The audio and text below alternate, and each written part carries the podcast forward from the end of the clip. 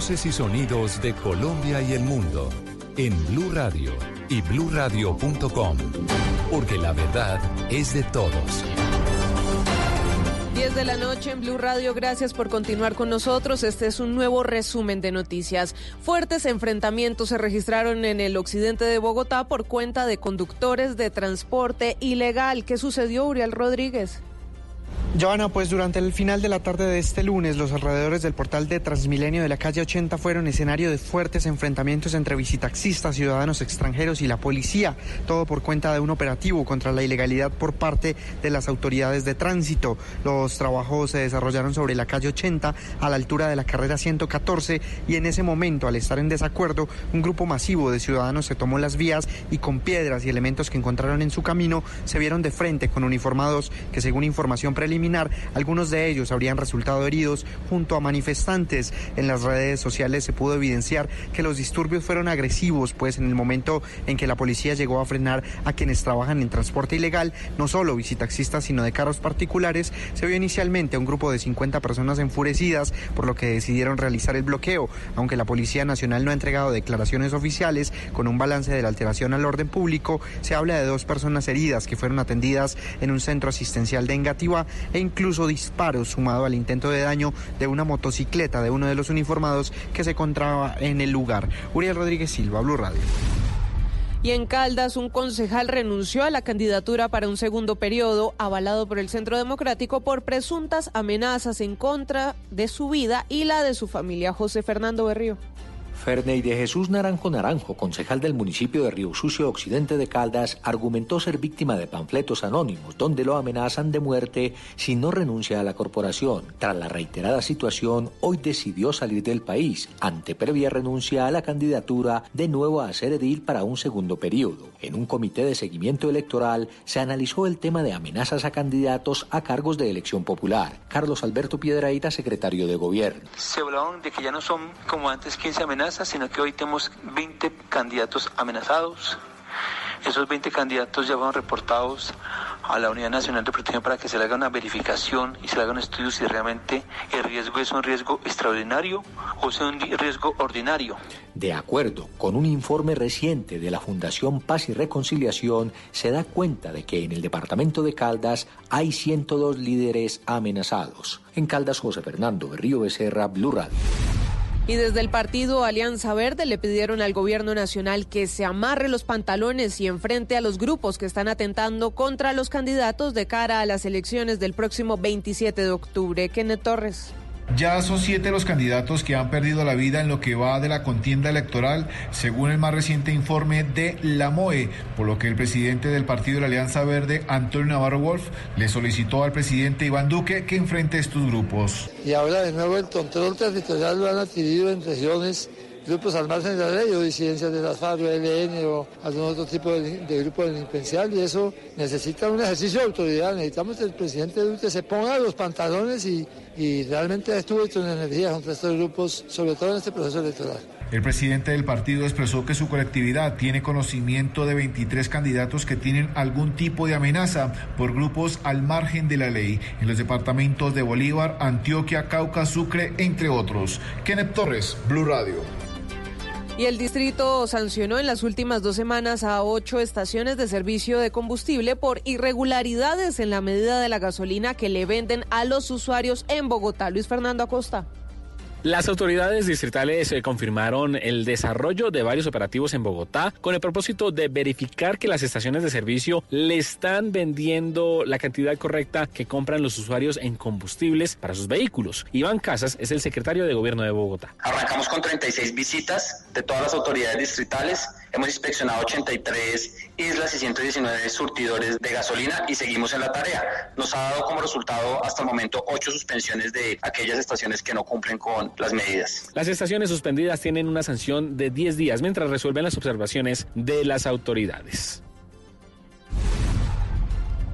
Y Fidu, Fidu, Previsora implementó la validación biométrica para medicamentos a personas privadas de la libertad. María Pía Volgemuth. La validación biométrica del ingreso de los medicamentos en las diferentes cárceles del país con el fin de hacer un mejor control ya está instalada en 46 centros de reclusión en Colombia.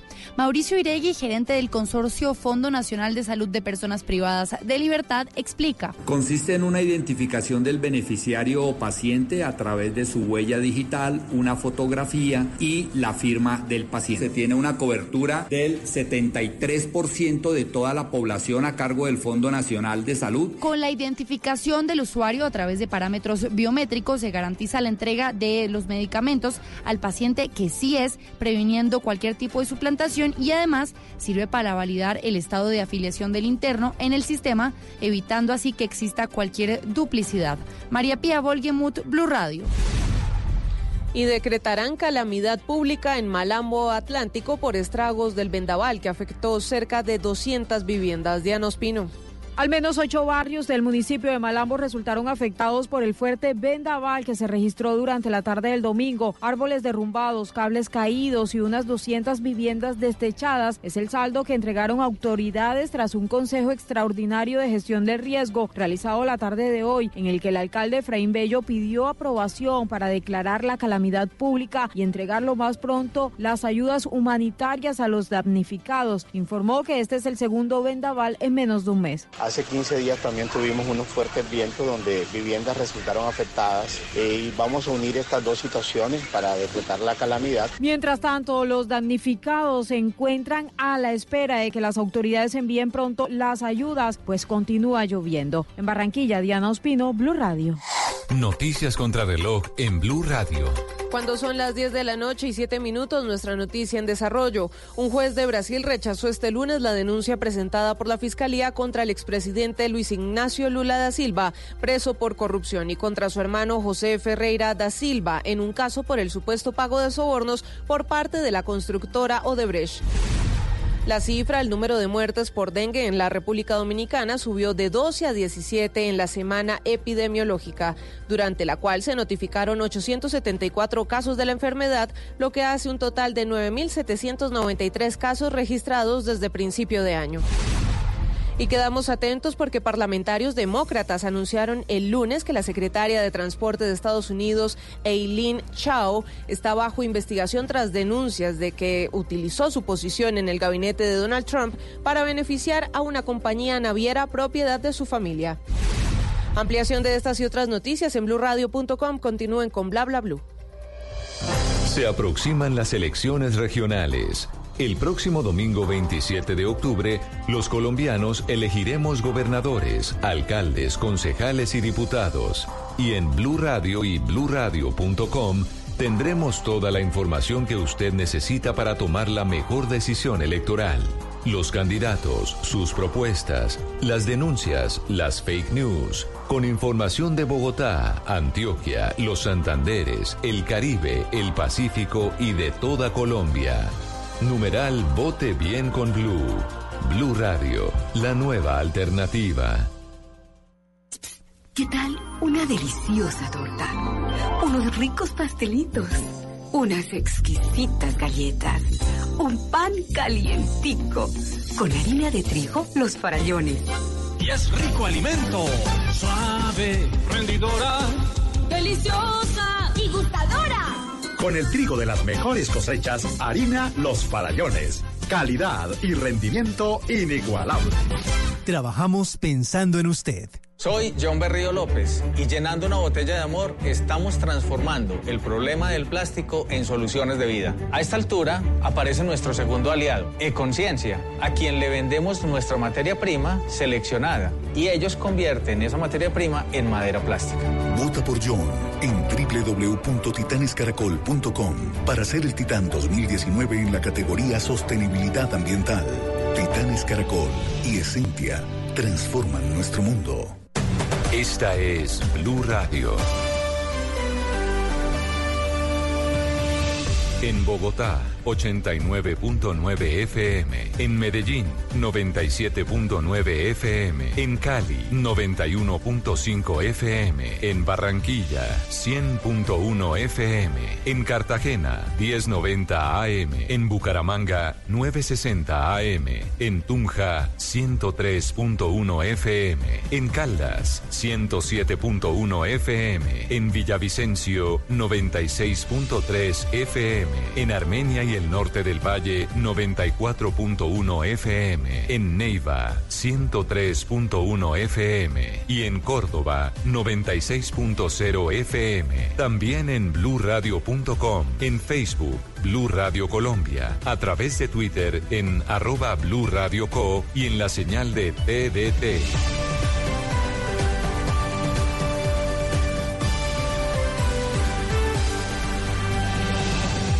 Blue Radio, la nueva alternativa.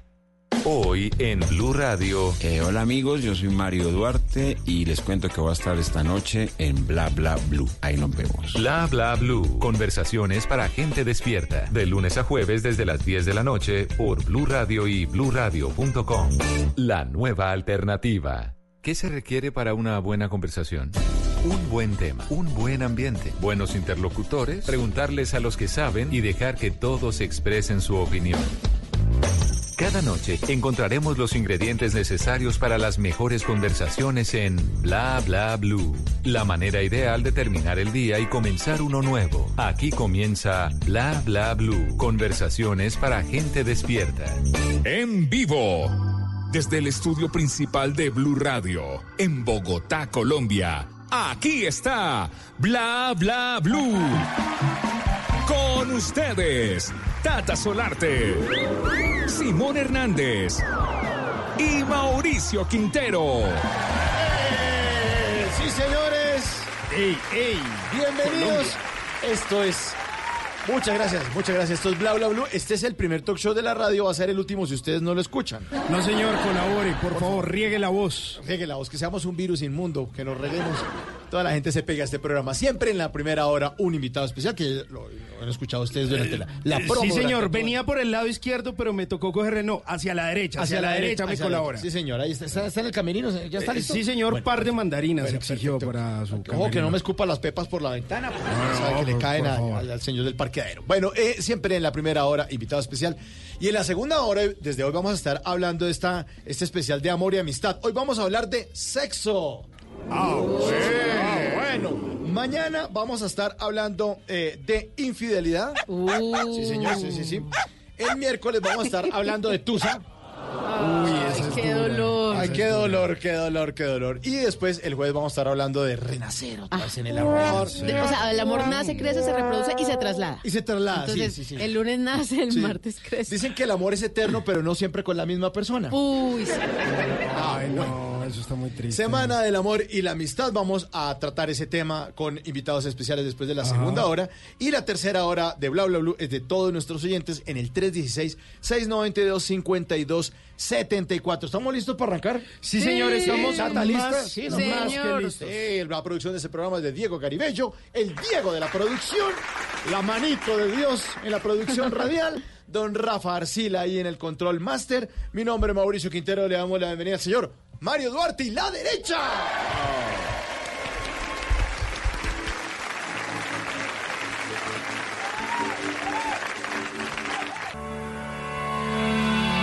Ella sabe lo que tiene, nunca mira para atrás. Ella sabe lo que existe, nunca mira para atrás. Puede quitarle sombras a la noche y el día pintarlo muy mal.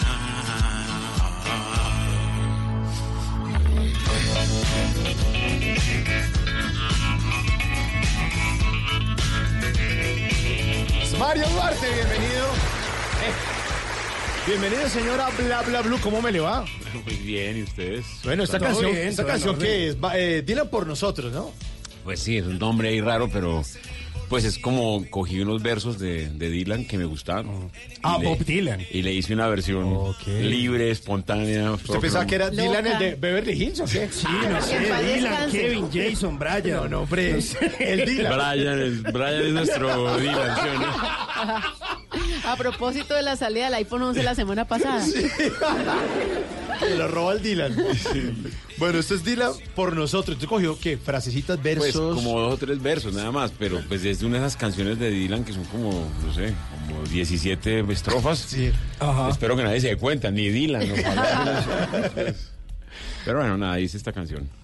¿Y qué? Estamos de lanzamiento, de estreno, vamos con toda. Sí, pues eh, hicimos esta canción, pero es un estreno raro porque es para anunciar que nos retiramos del- de la escena. Otra vez. Otra vez, exacto. Se parecen los hermanos Gasca.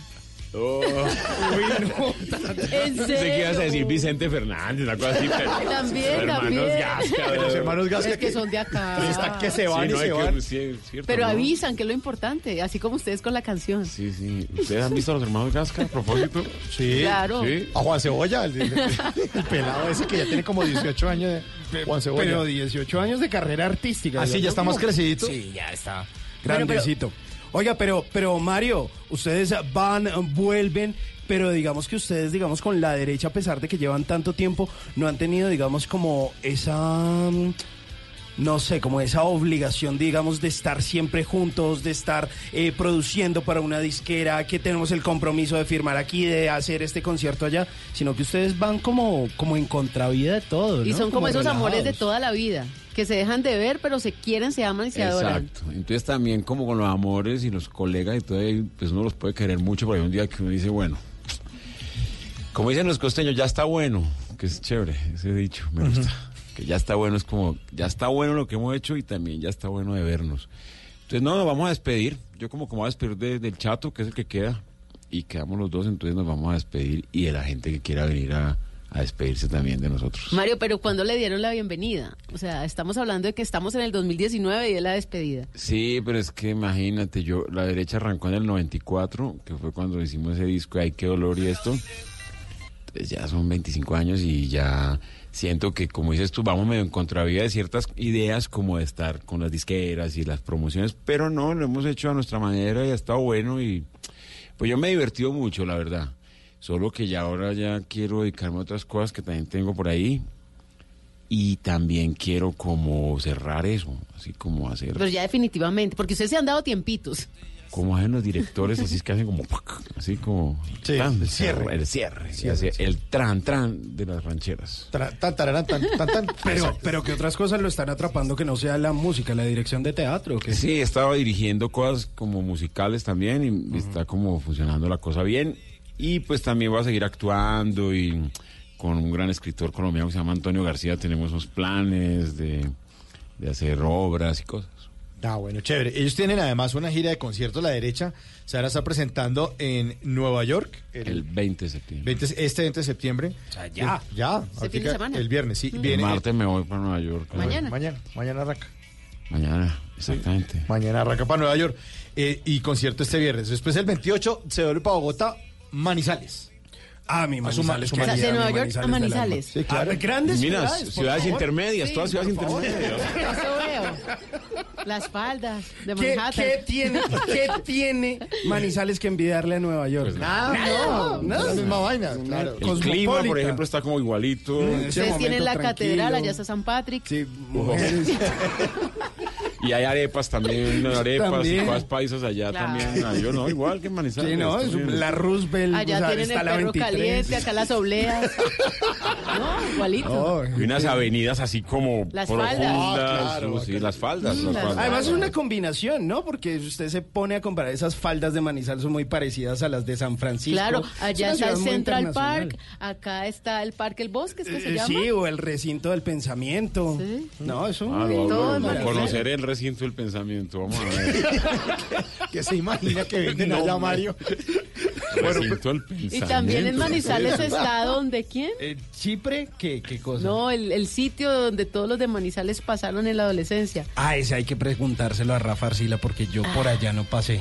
¿Por qué? ¿Es muy ¿Se peligroso? acuerda que habíamos hablado acá de ese lugar? Se ¿Usted es muy olvidó. millennial o Do- qué? donde Marín. Donde Marincito, algo así. Marincito, donde... De la don- noche dura poco. Y el este un ratico. Y el este un Bueno, ratico. es una cosa así. Esa es la Pero cosa. bueno. como dice Tiene el que ir, Chapulín. tiene que ir. Bueno, el 12 de octubre también, concierto en Ibagué, de la derecha. Sí, en un festival que se llama Ibagué Ciudad Rock, que es como muy importante allá y que pues nosotros vamos a ir como invitados especiales. Pues, estamos contentos. Después sigue la gira, Mapa Medellín, el 19 de octubre. El Teatro Medellín. Pablo Tobón Uribe. Ah, ese es un escenario buenísimo. Sí, está muy, muy bien. bonito. Y la pasamos muy bien en Medellín siempre. Pero Sí, entonces, claro. en el 2020 ya no vamos a tener nada más de la derecha. Pues creo que no, vamos a ver qué pasa. Hay unas fechas ahí que la gente ya está preguntando y eso, pero vamos a ver hasta dónde llegamos con las últimas funciones. Y cierran en Bogotá el 28 de noviembre en el Jorge Eliezer Gaitán. Exacto. El Teatro Jorge Luis Gaitán, en el centro de Bogotá, donde alguna vez tocamos hace muchos años y como que en los primeros conciertos que hicimos, entonces es un lugar bacano para terminar. Pero ese va a ser entonces el último. ¿Ese es el último o no? En Bogotá, pues por lo pronto. O sea, No, usted ese es el... yo- Los hermanos Gasca. No. Ah, eso es como- Que no le digan. después no diga que no le avisamos. Últimos días en el norte y a la semana estamos en el sur. No, pero sí, el 28 de noviembre es el último concierto en Bogotá. Lo que pasa es que creo que en los últimos días de, en los días de diciembre eh, hay una fecha en Tunja que es que el famoso ¿Será que lo digo de una vez? Dígalo, hágale. El Si aguinaldo. si El aguinaldo exacto. El boyacense. aguinaldo ese es boyacense. bueno. Exacto, En exacto. diciembre. Entonces eso, eso es una fiesta muy impresionante. Yo otra vez pasé también hace unos años. No, no, o sea, Silvestre Angón estaba vomitando ahí en la plaza. Eh, no, mentira. Era otro. Era otro, un tipo así, Silvestre... Ramón. Ramón, era Ramón. De otro país. Exacto, y el otro, y Peter, Peter Alexander, no, eso era mucha gente. eso era una Uy, rumba pero es muy que allá se toma parado, ¿no? Con ese frío. Sí, no, no, y eso, allá creo que hacen el frío. No es que haga frío, es como que lo hacen y lo exportan. Uno puede llamar a Tunja, me mandas por favor un poco de frío y... Camionado de frío. Camionado de frío. Fresquito desde Tunja. Bueno, entonces, eh, supuestamente entonces en el Aguinaldo Boyacense va a ser ahí sí el, último, último, concierto. Creo que no. Vicente Fernández y nosotros.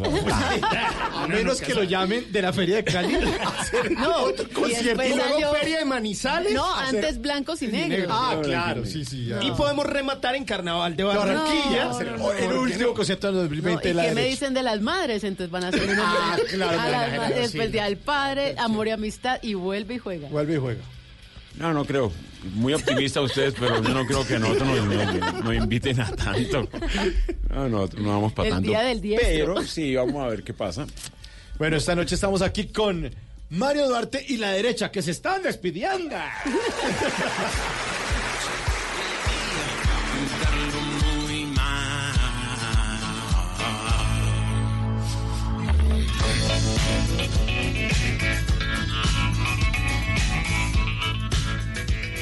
Y ahora en Bla Bla Blue venimos a robar. Muchísimas gracias. Venimos a robar porque vinimos a, a robar. ¿Cómo son, Mario, sus redes sociales, sus arrobas en las redes sociales? A ver, en Twitter es Mario Duarte DLT, que es la mía de la Torre, que es mi otro apellido, DLT, arroba Mario Duarte DLT en Twitter. Ar- eh, la derecha tiene lo que es arroba la derecha banda. Porque como en este país lo de la derecha es pues tan tenaz, entonces tenemos que poner la banda ahí para no... Sí, para no herir. Sí, para no polarizar a la gente tanto. ¿Y qué más hay? ¿En Ah, Instagram? bueno, en Instagram Mario Duarte DLT, que es mi cuenta, y donde ahí me hago autopromoción. Bien, ahí está. En lo Bueno, posible. Vinimos a robar porque venimos a robar. Oiga esto, Mario. Arroba Carlos Castellá en su cuenta de Instagram posteó una imagen con una frase que dice, yo soy feo, pero cuando me arreglo, ¡ay! Soy un feo arreglado.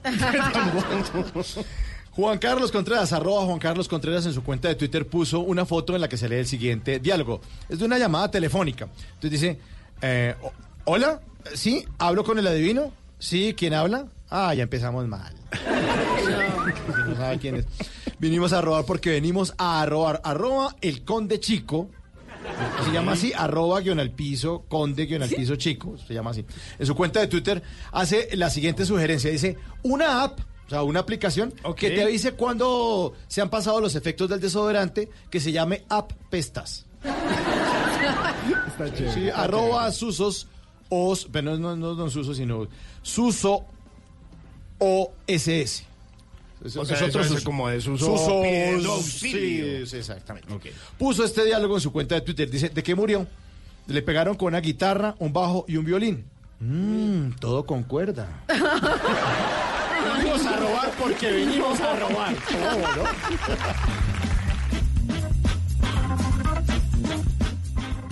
Bla bla blue.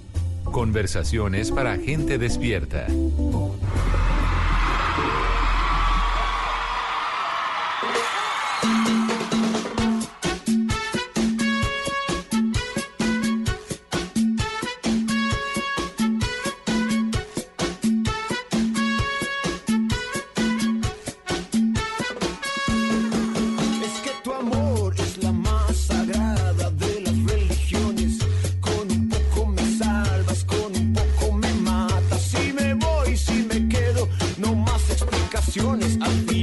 De cuentas, somos locos corazones. Religiones de Mario Duarte, pero cuando está con la derecha igual la tocan o no. Sí, la gente la no pide tanto, o no, o no pero tanto. tocamos otra que se llama Oye, que este ese disco también. Lo que pasa es que en la derecha hay unos más raros ahí también que ¿Cómo así que se raro? oponen a mí. Así dice, a no. mi- Usted como solista no, fuera. Sí, no, el que el golpe de Ale, que todo eso, el- No. pues no sé. Como más dramáticos que yo ellos, entonces como que, ah, no sé. Pero eh, este disco es bacán, ¿no? Sí, chévere. A mí el golpe de ala siempre me pareció como que hubiera merecido todavía más. Sí. Apestar más, como decía tú. El, de- el arroba de ahorita. La roda a pestar. Bueno, ¿es una canción de qué año?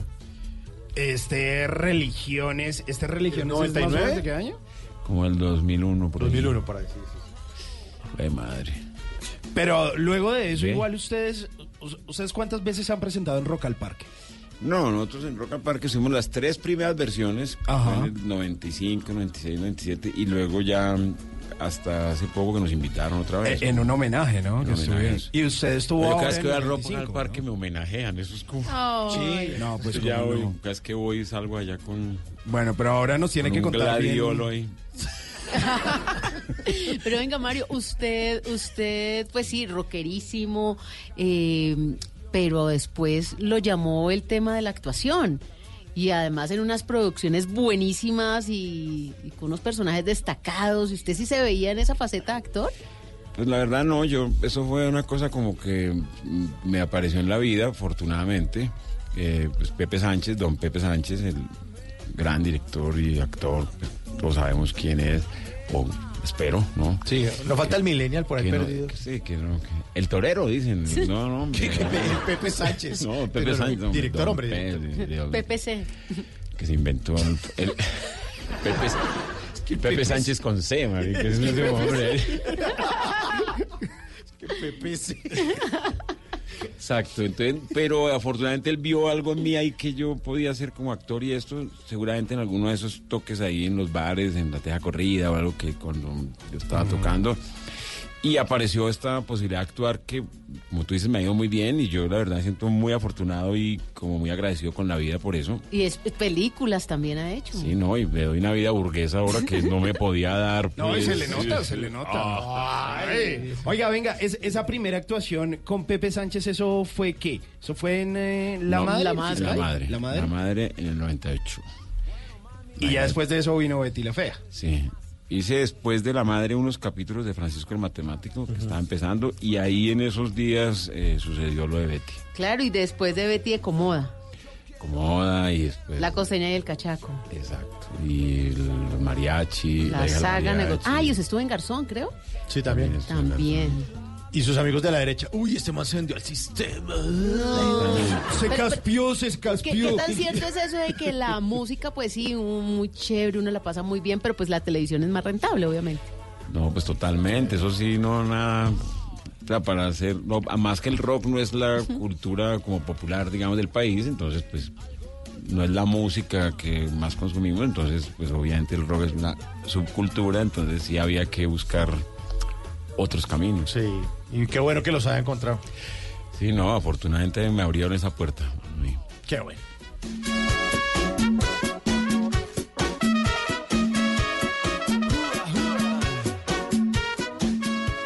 Hay cajas de dientes, cajas fuertes y hasta cajas de música.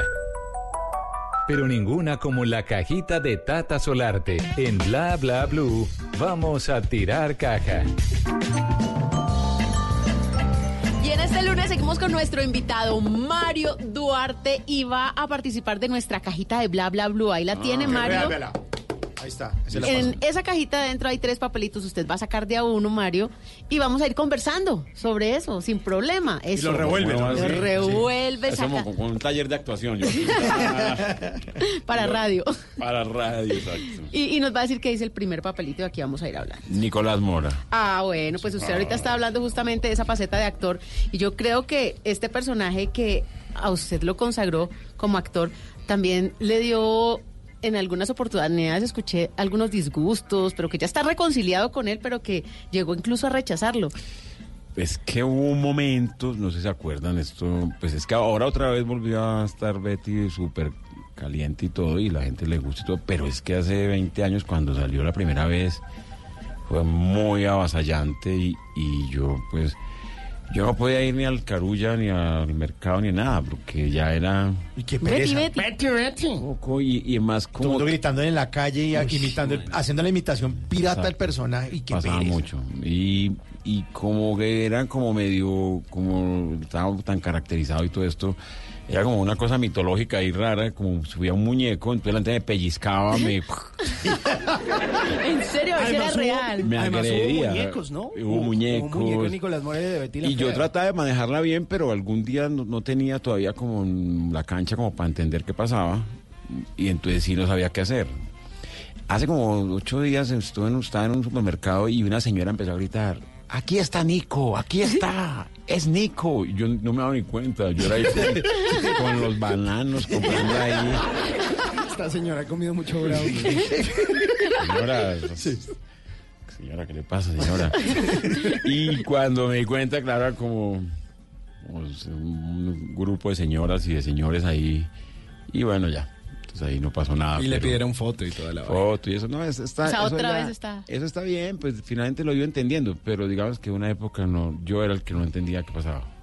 Claro, y yo me imagino que todo el mundo quería contratar a Nicolás Mora, o sea, no, no lo veían en otro papel o qué. También, y lo otro que, bueno, sí, también pasó eso después del momento que, pues, a volver a pensar como actor, ya, eso fue un camello. Yo tuve también que hacerme mi, como mi limpieza y, porque fueron como tres años, como tú dijiste, o sea, eso fue Betty la Fea y luego Acomoda, y eso fueron tres años con, con esa ropa y y esas gafas ahí. el Pero se volvió, mejor dicho, un icono. tuve que, tuve que conseguirme una gomina sin alcohol. Con eso les doy el dato porque ya me estaba dando, era como una caspa de estarme echando alcohol y de estarme ahí todos los... No, además la televisión de aquella época la hacíamos todos los días. Eh, Fernando Gaitán, pues que ya no está con nosotros, pero él también tenía su estilo particular, que su estilo era demorarse más de la cuenta, entonces nosotros éramos ahí esperando que llegara la escena. Entonces, de alguna manera, esos tres años estuvimos fue como inmersos en eso. Yo estoy seguro, yo no sé qué digan los colegas, pero yo estoy seguro que, que fue después que se entendió qué fue lo que pasó. Pero es que era duro, eso de Betty la era duro porque es que Fernando Gaitán está en el computador escribiendo una escena y todos los actores en el set esperando a que A ver saliera la escena. Y entonces era duro. todo el día ahí. Sentado poco. con la gomina esa, sentado con las gafas. Oye, ya había yo ya, ya, ya. Es como Vea, acá está diciendo un oyente a través de nuestro numeral bla bla blue que le dé un saludo Nicolás Mora a, al programa a bla bla Ah, blue. no, pero es que eso ya no me acuerdo. Que, Ah. lo, que lo haga. ¿Quién es el que me imita acá en Blue? Hay debe haber alguien aquí. Ah, sí, seguramente. eh, Oscar Iván. de ese. Debe ser. Sí, sí, seguramente. No, Oscar Iván te manda el saludo ahorita en un rato. Bueno, nos vamos con el siguiente papel. Ah, Simón iba a preguntarle algo. Sí, le iba Sí, pero no importa, sigamos con el papel. No, no, no, no, yo, no, no, yo después lo pregunto. Ay, Pregunte, no, no, pregunte, no, pregunte. No, no, porque si uno no puede preguntar... Pregunta, debe ser tan tocado se ya, tan bobo. Venga, Mario, eh, de todas esas cosas que sucedieron en esas eh, grabaciones y de toda esa espera, como diría alguna vez Pepe Sánchez, al actor le pagan por esperar.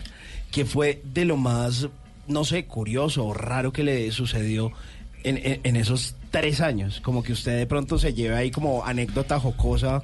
Pues imagínate que no, yo ahorita cuando iban a hacer la obra de teatro, en la que yo más no participé por otras razones, pero un día estábamos, Gaitán, eh, Ana María Orozco y yo en la casa del David tomándonos, creo que agua eh, aromática, porque Sí, porque era casi no se tomaba en esa casa. Fernando solamente le ofrecía a uno como, no sé, Sí. sí, sí, Bretaña, una cosa té, té, les daban té, sí, té helado, unos sí. tés horribles. Entonces, de pronto, no sé por qué razón, eh, llegó el tema de que si teníamos un chiste del de psicoanalítico o algo así. Ok. Como de cuento, entonces, como intelectual, pero no, como de que, o, o no sé, como que Ana empezó a contar que ella fue al psicoanalista, porque estaba, o a un de un man que la, porque se sentía muy con la fama y muy tocada con todo, y que el tipo le sentó y le dijo, bueno Betty, cuénteme cuál es su problema. Entonces yo dije, ah, entonces un chiste psicoanalítico. Gaitán, ¿cuál es el suyo? Gaitán dice, no, yo también tengo uno. Yo cuando estaba en la novela empecé a tener muchos problemas con mi esposa y entonces eh, nos tocó ir a terapia de pareja. Entonces cuando estábamos ahí los dos con la pareja, mi esposa ahí unos reclamos, el psicoanalista la oyó decir todo lo que ella descargó y tal, y después me dijo, oiga, venga, ¿y qué sigue con Betty ahora en la novela? Ay. No. Y entonces me dice a mí, "Bueno, ¿y cuál es el suyo? Yo me quedé pensando, ¿cuál es el mío? El mío es que mi papá y yo pues nos parecemos mucho. O pues yo me parezco mucho a él. Y, y un día el hombre ya la mantiene 86 años, pues tenía 86 años, falleció hace un tiempo. Y eh, mi mamá cogió una foto mía que encontró de, de Nicolás y la recortó y la enmarcó. Y el man llegó y vio esa foto y le dijo, mija, ¿en qué época yo me vestía así? Son los cuentos Buenísimo. Siguiente papelito, Nicolás. Uy, Me eché una lora loquísima con Nicolás, claro. bueno, el siguiente papel. Don Eliseo Duarte, miren, mi Bueno, papá, eso, mi le quería preguntar de don Eliseo, porque tengo entendido que su mamá Marlene fue la que le alcahueteó todo el tema de la música, porque a ella le gustaba pues las zarzuelas, las baladas y todo esto, pero que en su casa pues su papá sí tenía un carácter fuerte y hubo muchas discusiones y hasta lo botaron de la casa, ¿es cierto? Sí. 16 Sí, añitos. Sí, mi papá era súper serio. Pero sabes que terminamos siendo muy buenos amigos y me hace mucha falta. Claro, un Mi padre. papá, sí, sí, no, eso de que el papá se le vaya a uno es un evento. Y cuando él lo echa de la casa, ¿usted qué hace? ¿Se va? ¿Y para dónde se va? ¿Qué, qué hace? Cuando uno lo echan de la casa, uno usualmente se va.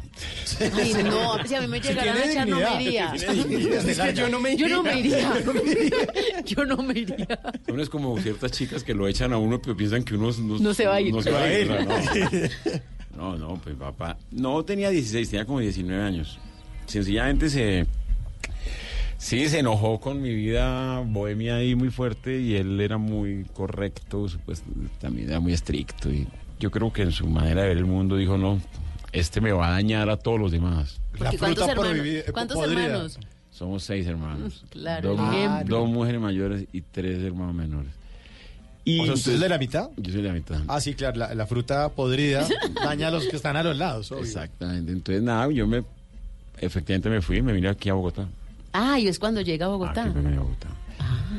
Me encantó Bogotá porque apenas llegué dije, no, aquí mi papá no me va a encontrar. Parche todos los Aquí sí me días. pudro. Aquí sí me Tranquilo. pudro fresco y solo y pues está. Y ya, después nos hicimos muy amigos. Pero nunca volví a la casa. No, nunca volví a la casa. Ya como, ya volví fue como, te digo, como amigos. Oiga, ¿y qué le queda a usted de, de Barranquilla y de lo costeño? Y de Santander, porque su papá creo que era de Mi papá es santanderiano y mi mamá es barranquillera. Eh, pues yo creo que me queda el- Porque acento nada. Poco, no, no, pero es que eso fue un accidente, pues, lo de la costa fue un accidente. Nací y a los tres años me sacaron de la costa. Viví en Medellín 10 años, viví en el Ecuador, viví en Manizales, que ahora que hablábamos de las Ah, lomas. tierra linda, por favor. Como unos años también, y por ahí di vueltas hasta que llegué aquí a Bogotá. Bueno, y el último papelito. Hay más. Sí, porque ustedes son tenaces, esto aquí es psicoanálisis, estoy haciendo yo acá. Y gratis. No le cobramos la consulta. Mark Anthony del rock y la actuación. ¿Cómo Vean, así? eh, ustedes los hombres, ustedes los hombres nos dicen a todas las mujeres, pero ustedes qué le ven a Mark Anthony? Flaco. Pero y todas las mujeres decimos, no, es que es muy sexy, es lindo. Sí, yo no sé qué le ven. Ah, pero es que a nuestro invitado le pasa exactamente lo mismo, ¿Ah, Mario sí? Duarte, claro. Incluso dicen que ahora está mejor que antes. Bueno, voy a aprender una de Mark Anthony ahora Pero ¿cómo le va, en serio? para salir. Eh, ¿Cómo me va con Mark Anthony? No, No. pues muy bien. a mí- No, ni, lo, ni lo conozco realmente. No, pero en serio, usted es una persona, no solamente por el personaje, sino usted, Mario Duarte, tiene un club de fans grande, por la música, por la actuación. Es un flaco sexy. Ah, tú sabes, hay mucha gente despistada y yo me aprovecho ahí. Se pesca en río revuelto. Pero. Pero no hay una táctica de seducción, no hay nada de eso. Tengo un hermano muy guapo, pero así guapísimo, un man, que es una pinta. Y cuando estábamos chiquitos, yo, él, mi mamá, pues barranquillera, le decía el bollón al man. porque- De bollo de bonito. Así le dicen allá en la Barranquilla, "Ah, el bollón. Y ahí me decía el bolloncito. Pues Yo siempre llegaba como con tres amigas ahí, tenía amigas, amigas. No, me, me, más que la táctica, me gusta estar con mujeres. Me siento como cómodo con las mujeres, me encantan, me cae re bien. Mis hermanas mayores, las adoro. Tengo muchas amigas. A mí me parece que las mujeres son lo máximo. Es lo máximo. Esta noche estamos aquí con el bolloncito Mario Duarte. ¡Ey! Eche. Se dice de Se dice que soy fea, que camino a lo malevo, que soy chueca, que me muevo con un aire compadrón, que parezco un dinosaurio, mi nariz es puntiaguda, la figura no me ayuda y mi boca es un buzón. Si charlo con Luis, con Pedro, con Juan, hablando. Lo que algún día fue noticia, hoy es historia. En Bla Bla Blue, antes de que se acabe el día.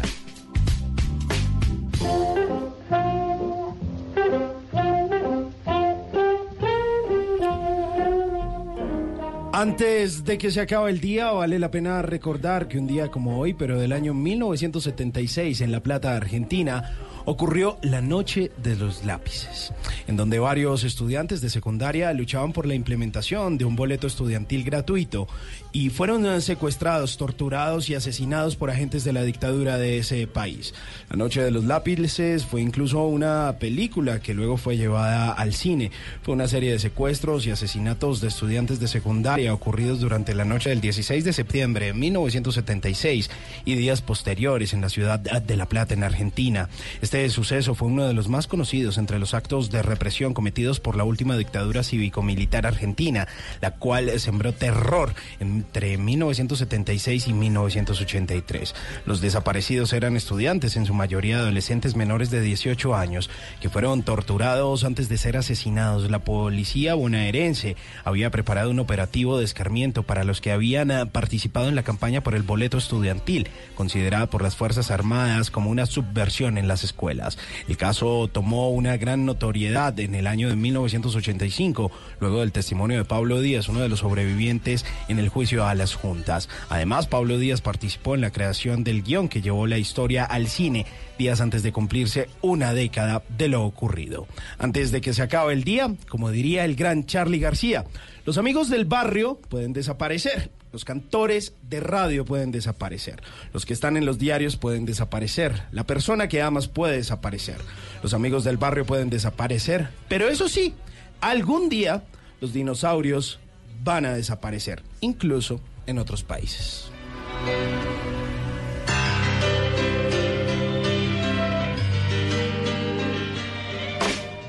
Nunca te irás a la cama sin aprender algo nuevo. Bla bla blue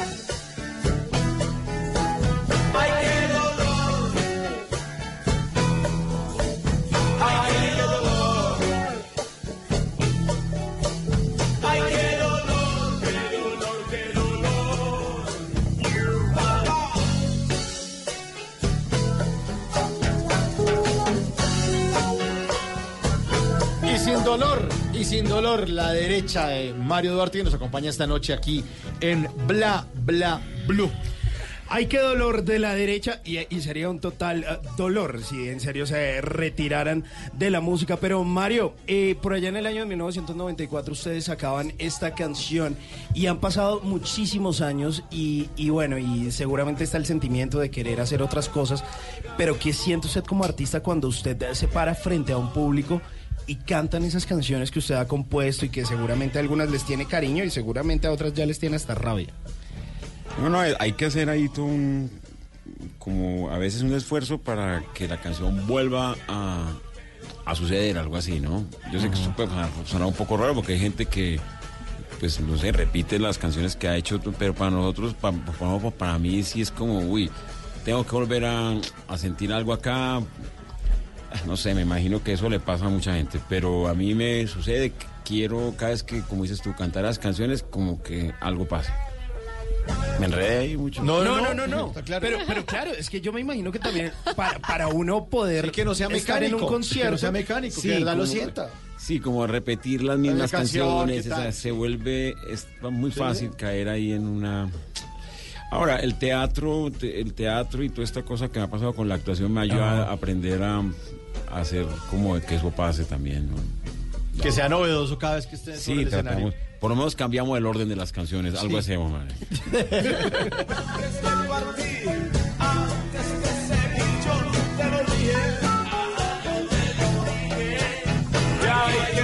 Bueno, y sin dolor lo quiero invitar a nuestro restaurante El Gordon Blue. Eh, abrimos las puertas de nuestro restaurante, por favor, y le vamos al mesero que se llama Michelin. Michelin, Michelin, atienda al señor, ver, por favor. a ver. Venga, tan amable. Eh, eh, buenas noches, señor Duarte. Bienvenido a nuestro restaurante, el Gordon Blue.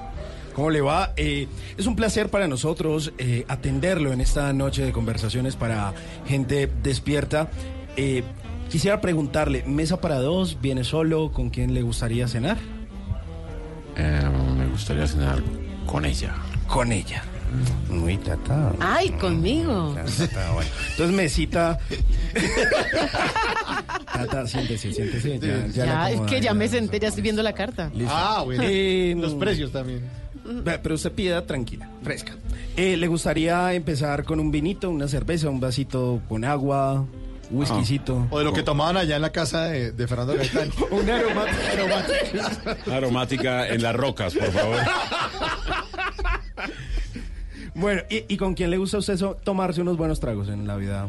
No, pues con mis amigos y, y con mi chica y, y, y- y también con a veces con, con cualquiera, digamos, en el sentido de que no tengo... Con una preferencia ahí. Pues tengo que estar, no, a veces eh, la- las rumbas son chéveres casi sin ser tan premeditadas ni tan armadas. Sí, salen mejor. Te aparece un amigo loco y raro que no veo hace muchos años, que son los buenos amigos también. Ajá. Esos que uno no está viendo todo el tiempo, pero que lo ves y hay con una alegría especial, eso me gusta.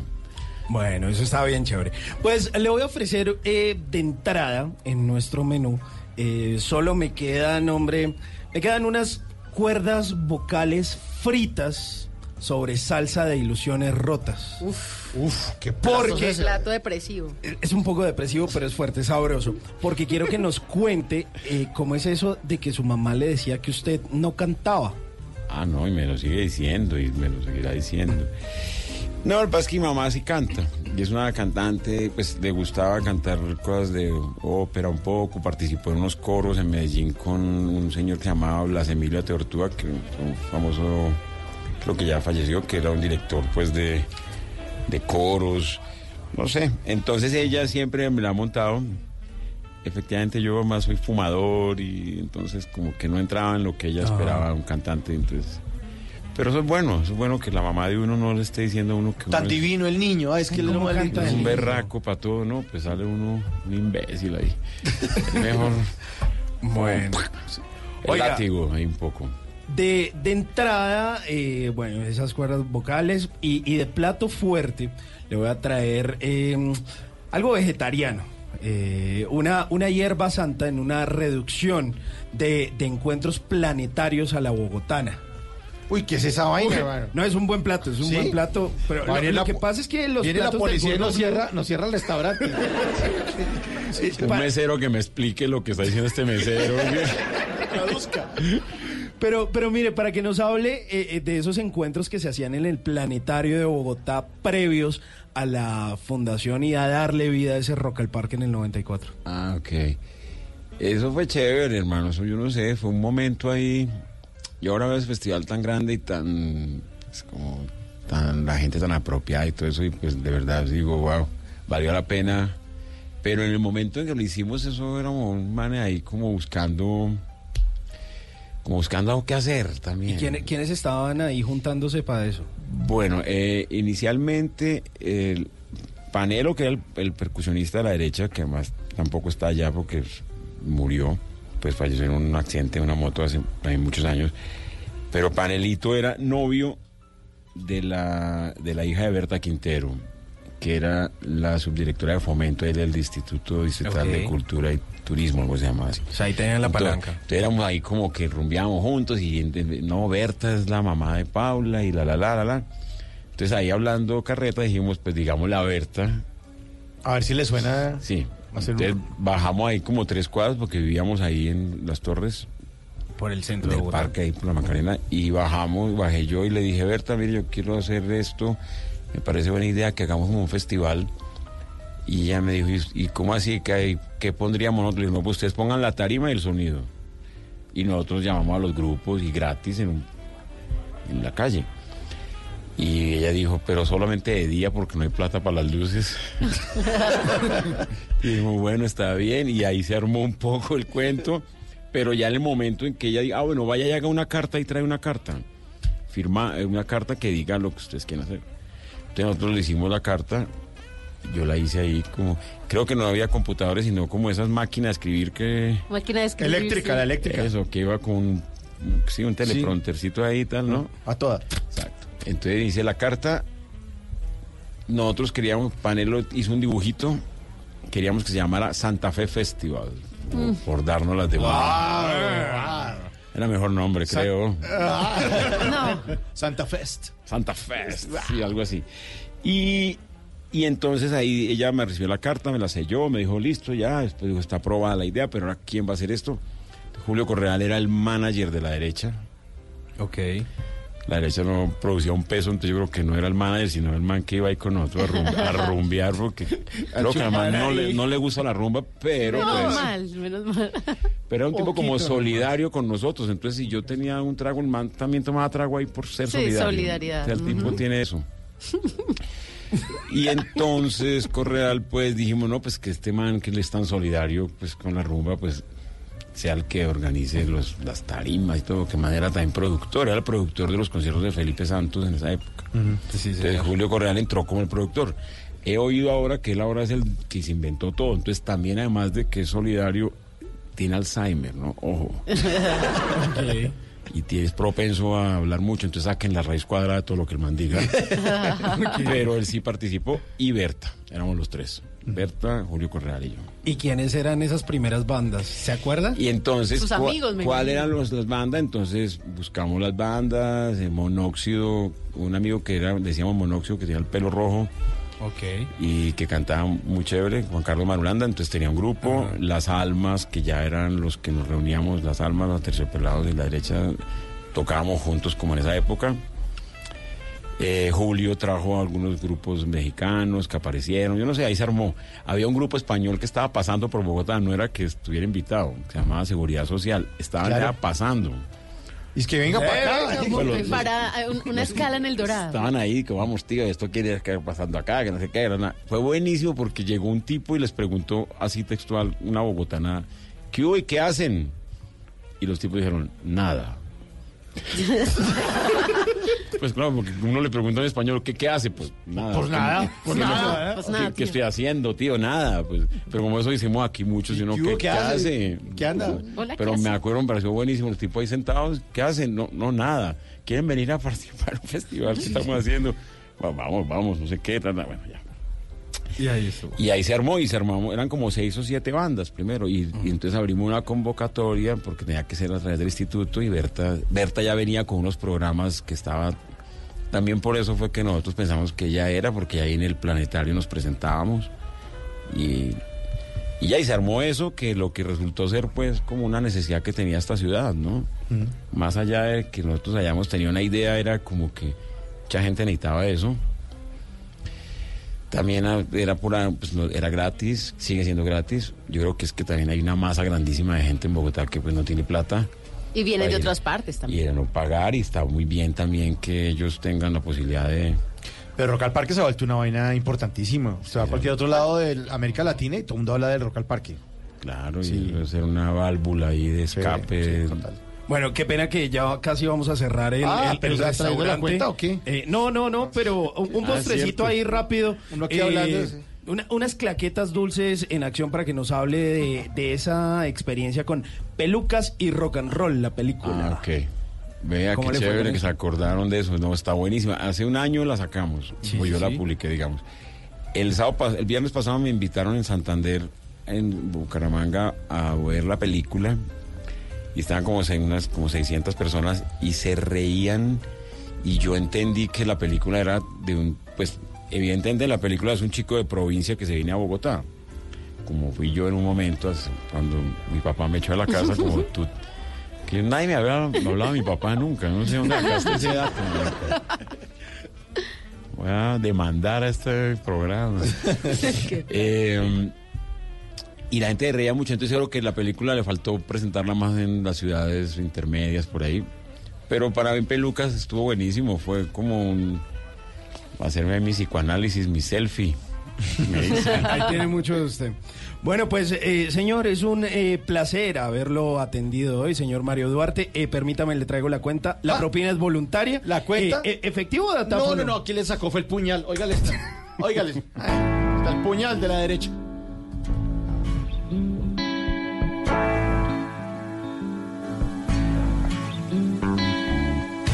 Es la hora de intentar esta carta personal, este asunto tan sospechoso. La verdad no sé por dónde empezar, no sé cómo decirte dónde está el paisaje. No hay tiempo para inventar, hay secretos, hay desvelos. Oh, pero no hace falta un puñal, cualquier tipo de puñal, para grabarte en el pecho. No estás tan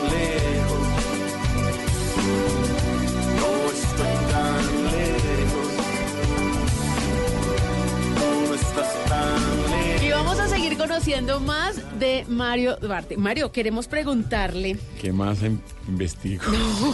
Esto me lo va a decir usted. Ese cacharro que le ha pasado puede ser la actuación en la música. Porque con tanta experiencia le han pasado cacharros. ¿Qué cacharro me han pasado? Mire, sí, ¿qué cacharro le ha pasado? Pues me han pasado cosas. ¿Se ha encontrado, por ejemplo, con otro Nicolás? Hola, ¿qué más? Contento de estar acá. Mario. ¿Qué? De nuevo. Feliz, feliz, feliz. Estaba yo por acá pasando y lo dije. Voy a pasar a saludarlo. Ay, me estoy poniendo colorado, hermano. No, pero por- porque se va a poner colorado, sí. Recuerda que nosotros hicimos muchas cosas juntos.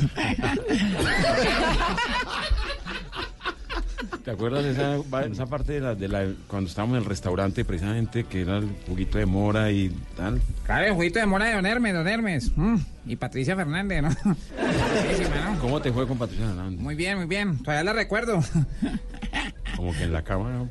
Tremenda, ¿no? Sí, Tremenda. es lunes de sexo, cuéntanos de sexo con Patricia. No, con Fernández. Patricia Fernández fue una locura. Yo recuerdo que fue mi primera experiencia sexual. ¿En serio? Sí, porque yo, yo practicaba, eh, pues, eh, sexo mm, mm, de otra forma, ¿no? Yo tenía un manual sobre sexo y ahora es arte, eh, solamente ma- ma- a- arte manual.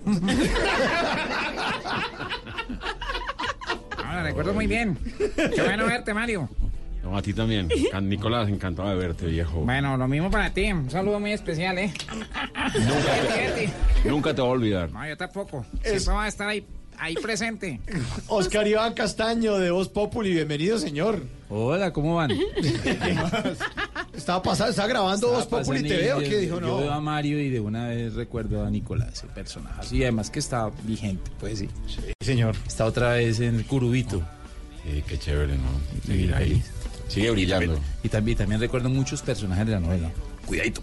Yo una vez le digo microlax, que no se me vaya a Betty para ningún lado. Ese Don Hermes fantástico, ¿no? Y la- las feas esas que se pasaban el día ahí de, de cómoda para arriba y para abajo. Hugo, todos esos personajes que nos marcaron, ¿no? Nos Sí, marcaron una época genial. Yo a Don Hermes le decía 1800. ¿Por qué? ¿Cómo así? Pues porque tenía un montón de años y era mi forma más cariñosa de decirle Don Hermes. Es el que más me acuerdo. Bueno, bueno, muchachos, los dejo porque tengo que seguir trabajando. Sí. Con permiso. Bueno, Nicolás, vale. hágale. Chao, hermano, con Voz Gracias, viejo. que ahora es de Gracias. una hora, Oscar Iván Castaño. Gracias, hombre. Bueno, don Mario. Un gustazo tenerlo aquí en Bla Bla Blue. Le recordamos a nuestros oyentes las fechas, las fechas de la derecha. 20 de septiembre en Nueva York, 28 en Manizales, 12 de octubre en Ibagué, eh, 19 en Medellín, 28 de noviembre en Bogotá en el Teatro Jorge Eliezer Gaitán y obviamente para los que quieran seguir disfrutando de la música de los 80 este musical que se llama Cuando seas grande donde usted también participó que se presenta en el Royal Center el 20 y el 27 de septiembre también, ¿no? Sí, ahí está, ahí estamos. Bueno, buena, buena agenda. Gracias a ustedes por esta invitación, la pasé muy bien y espero que los que nos oyeron también. Sí, señor, y ahí está. Dilan por nosotros. Sí, señor. De la derecha en Bla Bla Blue. Muchas gracias. Chao. Chao. Puede quitarle sombras a la noche y el día pintarlo muy mal.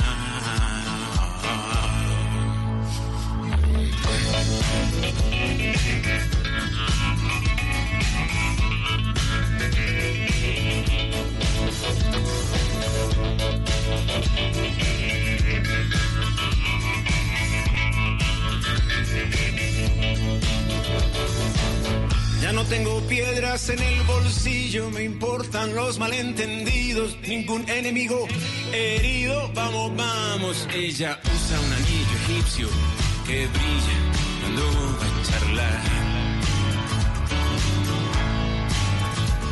Ella usa un anillo egipcio que brilla cuando va. Ella colecciona gurús cuando camina parece una antigüedad.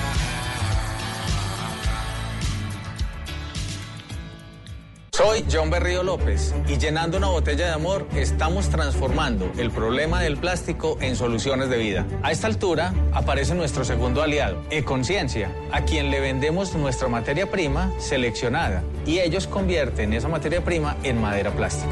Vota por John en www.titanescaracol.com para ser el Titán 2019 en la categoría Sostenibilidad Ambiental.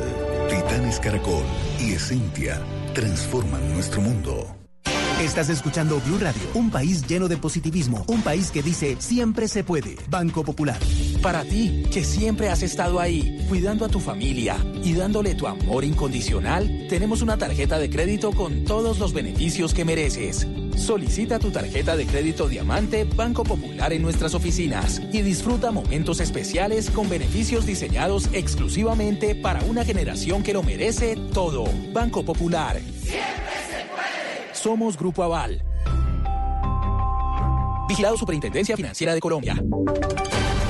Voces y sonidos de Colombia y el mundo en Blue Radio y bluradio.com, porque la verdad es de todos. Bienvenidos, son las 11 de la noche y 3 minutos. Soy Carlos Anabria, gracias por estar con nosotros. Aquí están las noticias en Blue Radio. Iniciamos en el departamento de Antioquia, donde el Tribunal Administrativo de ese departamento suspendió el acuerdo municipal que prohibía la minería en Jericó y citó a una audiencia para el próximo 24 de septiembre para determinar si también hay nulidad en ese documento legislativo local. Camila Carvajal. La decisión es de la Sala Tercera de Oralidad del Tribunal Administrativo de Antioquia. Suspende el Acuerdo 10 de 2018 con el que el Consejo Municipal de Jericó prohibió la minería. El demandante del acuerdo es el mismo Departamento de Antioquia y ahora habrá que esperar una audiencia a la que convocó el tribunal para el próximo 24 de octubre a las 2 de la tarde. Por su parte, Fernando Jaramillo, que es el líder que en Jericó está en contra de la minería, aseguran que esperan explicarle a los magistrados por qué no quieren minería, pero tampoco a la Anglo Golashanti, la multinacional que tiene títulos mineros en Jericó. El, el, Consejo lo hizo porque en ese momento estaba una jurisprudencia válida que permitía la prohibición de la minería metálica en Jeric de Jericó en, eh, en, este segundo acuerdo municipal. Por lo pronto, el acuerdo no está anulado, solo suspendido y la última palabra para saber si en Jericó hay o no minería se conoce el próximo 24 de octubre. En Medellín, Camila Carvajal, Blue Radio. En el departamento de Caquetá, disidencias del Frente 62 de las FARC detuvieron un vehículo de la ONU, bajaron a sus funcionarios, los robaron y luego se llevaron el vehículo por zona selvática. Wendy Barrios. El comando de la sexta división del ejército, a través de un comunicado de prensa, confirmó que hoy fue hurtada una camioneta que pertenece a las Naciones Unidas en la montañita Caquetá. El hecho se registró en inmediaciones de la vereda Altamira. Al parecer, disidencias del Frente 62 de las FARC detuvieron la camioneta en la que se movilizaban varios funcionarios de la ONU. Una vez interceptado el vehículo, los sujetos hacen descender a los funcionarios, les hurtan sus celulares y GPS. Minutos después, huyeron en la camioneta, la cual contaba con los emblemas representativos de la ONU. Los funcionarios, todos de nacionalidad colombiana, se encuentran en perfectas condiciones, según confirmó el ejército. El ejército, en coordinación con autoridades municipales del Paujil y la Montañita, pusieron en conocimiento a las autoridades la situación registrada. En Caquetá, Wendy Barrios, Blue Radio. Y hay alerta en la ciudad de Cali por la instalación en varios parques y avenidas de la ciudad de cambuches de ciudadanos venezolanos que buscan esta ciudad para llegar hacia la frontera con Ecuador, una situación que está generando alerta y alarma entre las autoridades y también entre los ciudadanos. Fabrid Cruz. Venezolanos ocupando parques, vías y espacios públicos se reportan al norte y centro de Cali en inmediaciones de la terminal, la clínica Los Remedios del barrio Piloto y Obrero. En este último, la presidenta de Junta de Acción Comunal, Claudia Patricia Sánchez, describió la situación. En la octava con 26 ya se están volviendo a fincar los cambuches. Es más, la gente comúnmente en el barrio ya le está diciendo a la carrera 10 la avenida Caracas y al parque el parque de los venezolanos. El temor de la población y lo que dicen es que no todos son son buenos. Nosotros en el barrio obrero nos sentimos desplazados. La policía reactivó en esta capital operativos eh, preventivos para controlar la invasión de espacio público. Mientras tanto, desde la alcaldía municipal se está pidiendo más recursos al gobierno nacional para atender esta población. Desde Cali, Fabrit Cruz, Blue Radio. Ahora vamos al Congreso de la República, donde en las últimas horas fue aprobado en segundo debate el proyecto de ley que busca que no sean las mujeres las que tengan que demostrar quién es el padre de su hijo. ¿De qué se trata, Diego Perdomo? Este proyecto que ahora pasa a la Cámara de Representantes, según explicó la ponente Esperanza Andrade, establece que una vez la mujer señale quién es el padre de su hijo, este deberá demostrar en un plazo determinado si lo es o no. Con este proyecto eh, lo que se pretende es que la madre señale quién es el presunto padre, que le den 30 días para que se notifique y lo esperen 60 días para que vaya y diga que no es el padre. Si no comparece, el notario lo registra a nombre con su apellido. Si comparece, dice yo no soy el padre, tiene que someterse a una prueba de ADN y esa prueba le va a permitir eh, demostrar si, si, si no es el padre. ¿Qué quiere decir esto? Pues que el que va a estar obligado a hacer el ejercicio de la actividad de reconocer o no reconocer su hijo, pues es el padre. Hoy es, hoy es lo contrario. Hoy es la madre la que tiene que estar detrás del padre. Al proyecto le restan en dos debates en el Congreso de la República para convertirse en ley. Diego Perdomo, Blue Radio. Noticias contra reloj en Blue Radio. A las 11 de la noche y 8 minutos, noticia en desarrollo con el campeón del Tour de Francia 2019, Egan Bernal, que le comunicó ya a la Federación Colombiana de Ciclismo su intención de ceder el cupo que tenía a los campeonatos mundiales de ruta en Yorkshire, a disputarse desde el próximo 22 al 29 de septiembre en el Reino Unido. Carlos Betancourt ingresará al equipo nacional luego de mostrarse muy fuerte en el Gran Premio de Canadá. La cifra de la inversión extranjera directa en junio llegó a los 6.235 millones de dólares, lo que representa una alza del 12.1% respecto al mismo periodo del año anterior, según el Banco de la República. Y estamos atentos a la diligencia de indagatoria ante la Corte Suprema de Justicia del expresidente y senador Álvaro Uribe Vélez. Hace minutos, el alto tribunal descartó incluir en la investigación contra el exmandatario los testimonios de tres ex paramilitares, Gabriel Muñoz Ramírez, alias Castañeda, Ramiro de Jesús Henao Aguilar, alias Simón, y Jesús Ignacio Roldán, alias Monoleche. Todas estas noticias y mucho más en blurradio.com, en Twitter, arroba Blue Radio Co, y ustedes sigan con nosotros en Bla Bla Blue. Soy John Berrío López y llenando una botella de amor estamos transformando el problema del plástico en soluciones de vida. A esta altura aparece nuestro segundo aliado, Econciencia, a quien le vendemos nuestra materia prima seleccionada y ellos convierten esa materia prima en madera plástica. Vota por John en www.titanescaracol.com para ser el Titán 2019 en la categoría Sostenibilidad Ambiental. Titanes Caracol y Esencia transforman nuestro mundo. ¿Qué se requiere para una buena conversación? Un buen tema, un buen ambiente, buenos interlocutores, preguntarle a los que saben y dejar que todos expresen su opinión. Cada noche encontraremos los ingredientes necesarios para las mejores conversaciones en Bla Bla Blue. La manera ideal de terminar el día y comenzar uno nuevo. Bla Bla Blue. Conversaciones para gente despierta. I'm too sexy for my love, too sexy for my love, love's going to leave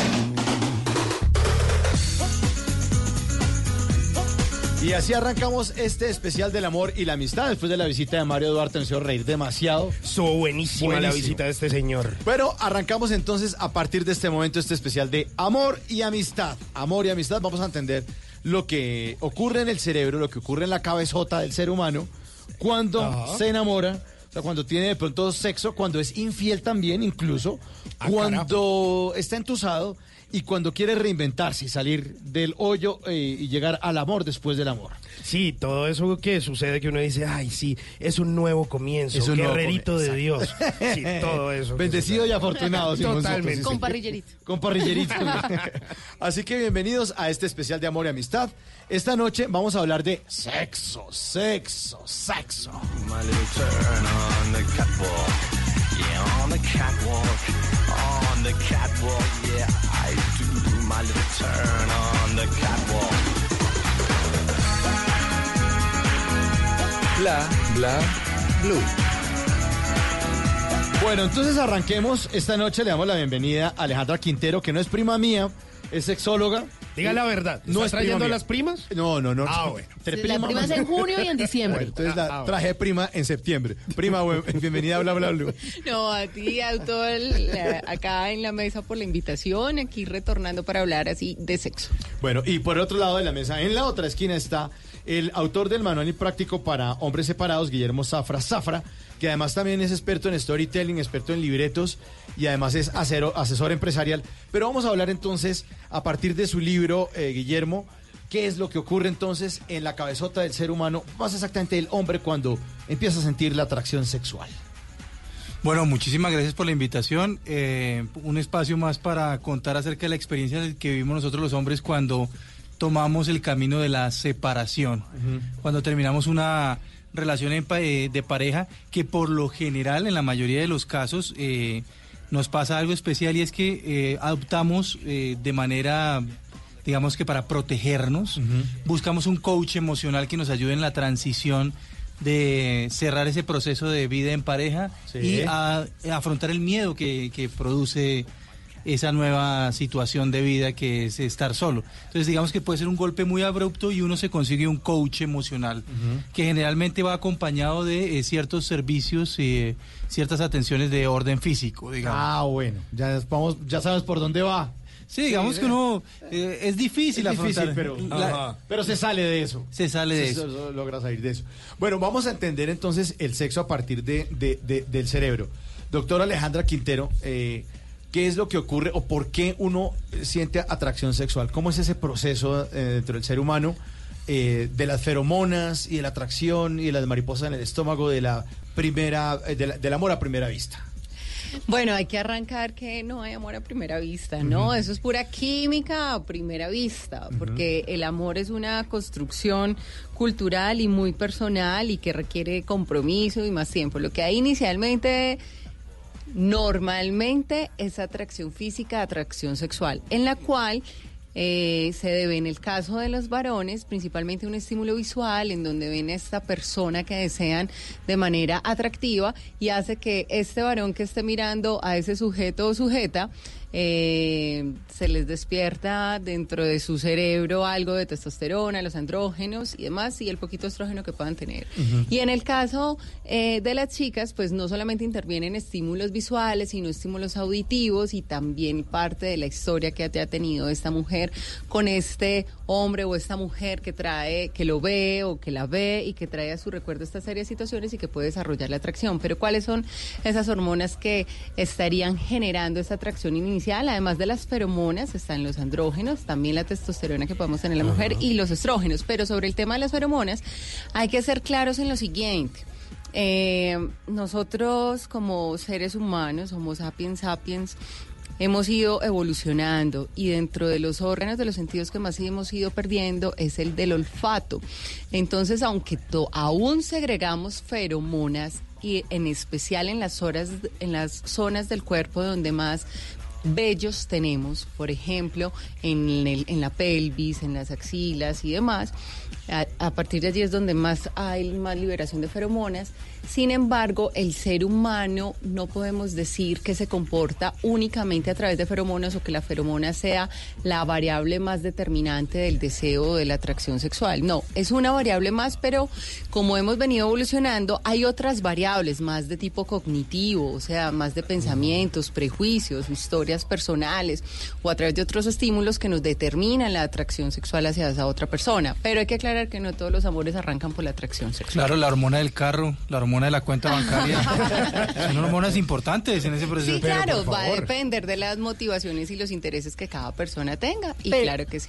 Pero hablamos de, de, de unas hormonas distintas en el caso de las mujeres, otras hormonas en el caso de los hombres, porque es que sí concebimos el sexo diferente. No, pero no tiene que ver un asunto hormonal ni cerebral, es más que todo un asunto cultural y educativo, porque aunque tengamos un, un poco menos de testosterona que los individuos que tienen todas las gónadas o todos los testículos desarrollando testosterona permanentemente, la testosterona que nosotros tenemos es suficiente para despertar el mismo deseo sexual que puede sentir un hombre que incluso pueda tener más testosterona que nosotros. O sea, digamos que la la cantidad de testosterona no es el determinante diferenciador del deseo sexual en hombres y mujeres. Lo que le diferencia es las variables culturales, en donde si naces varón, pues tienes toda una educación que te favorece la expresión erótica, sexual y afectiva, y además tienes un refuerzo social, en donde te dices Sí. que eres un ganador, que eres el berraco, que eres El conquistador. Ex- Exacto.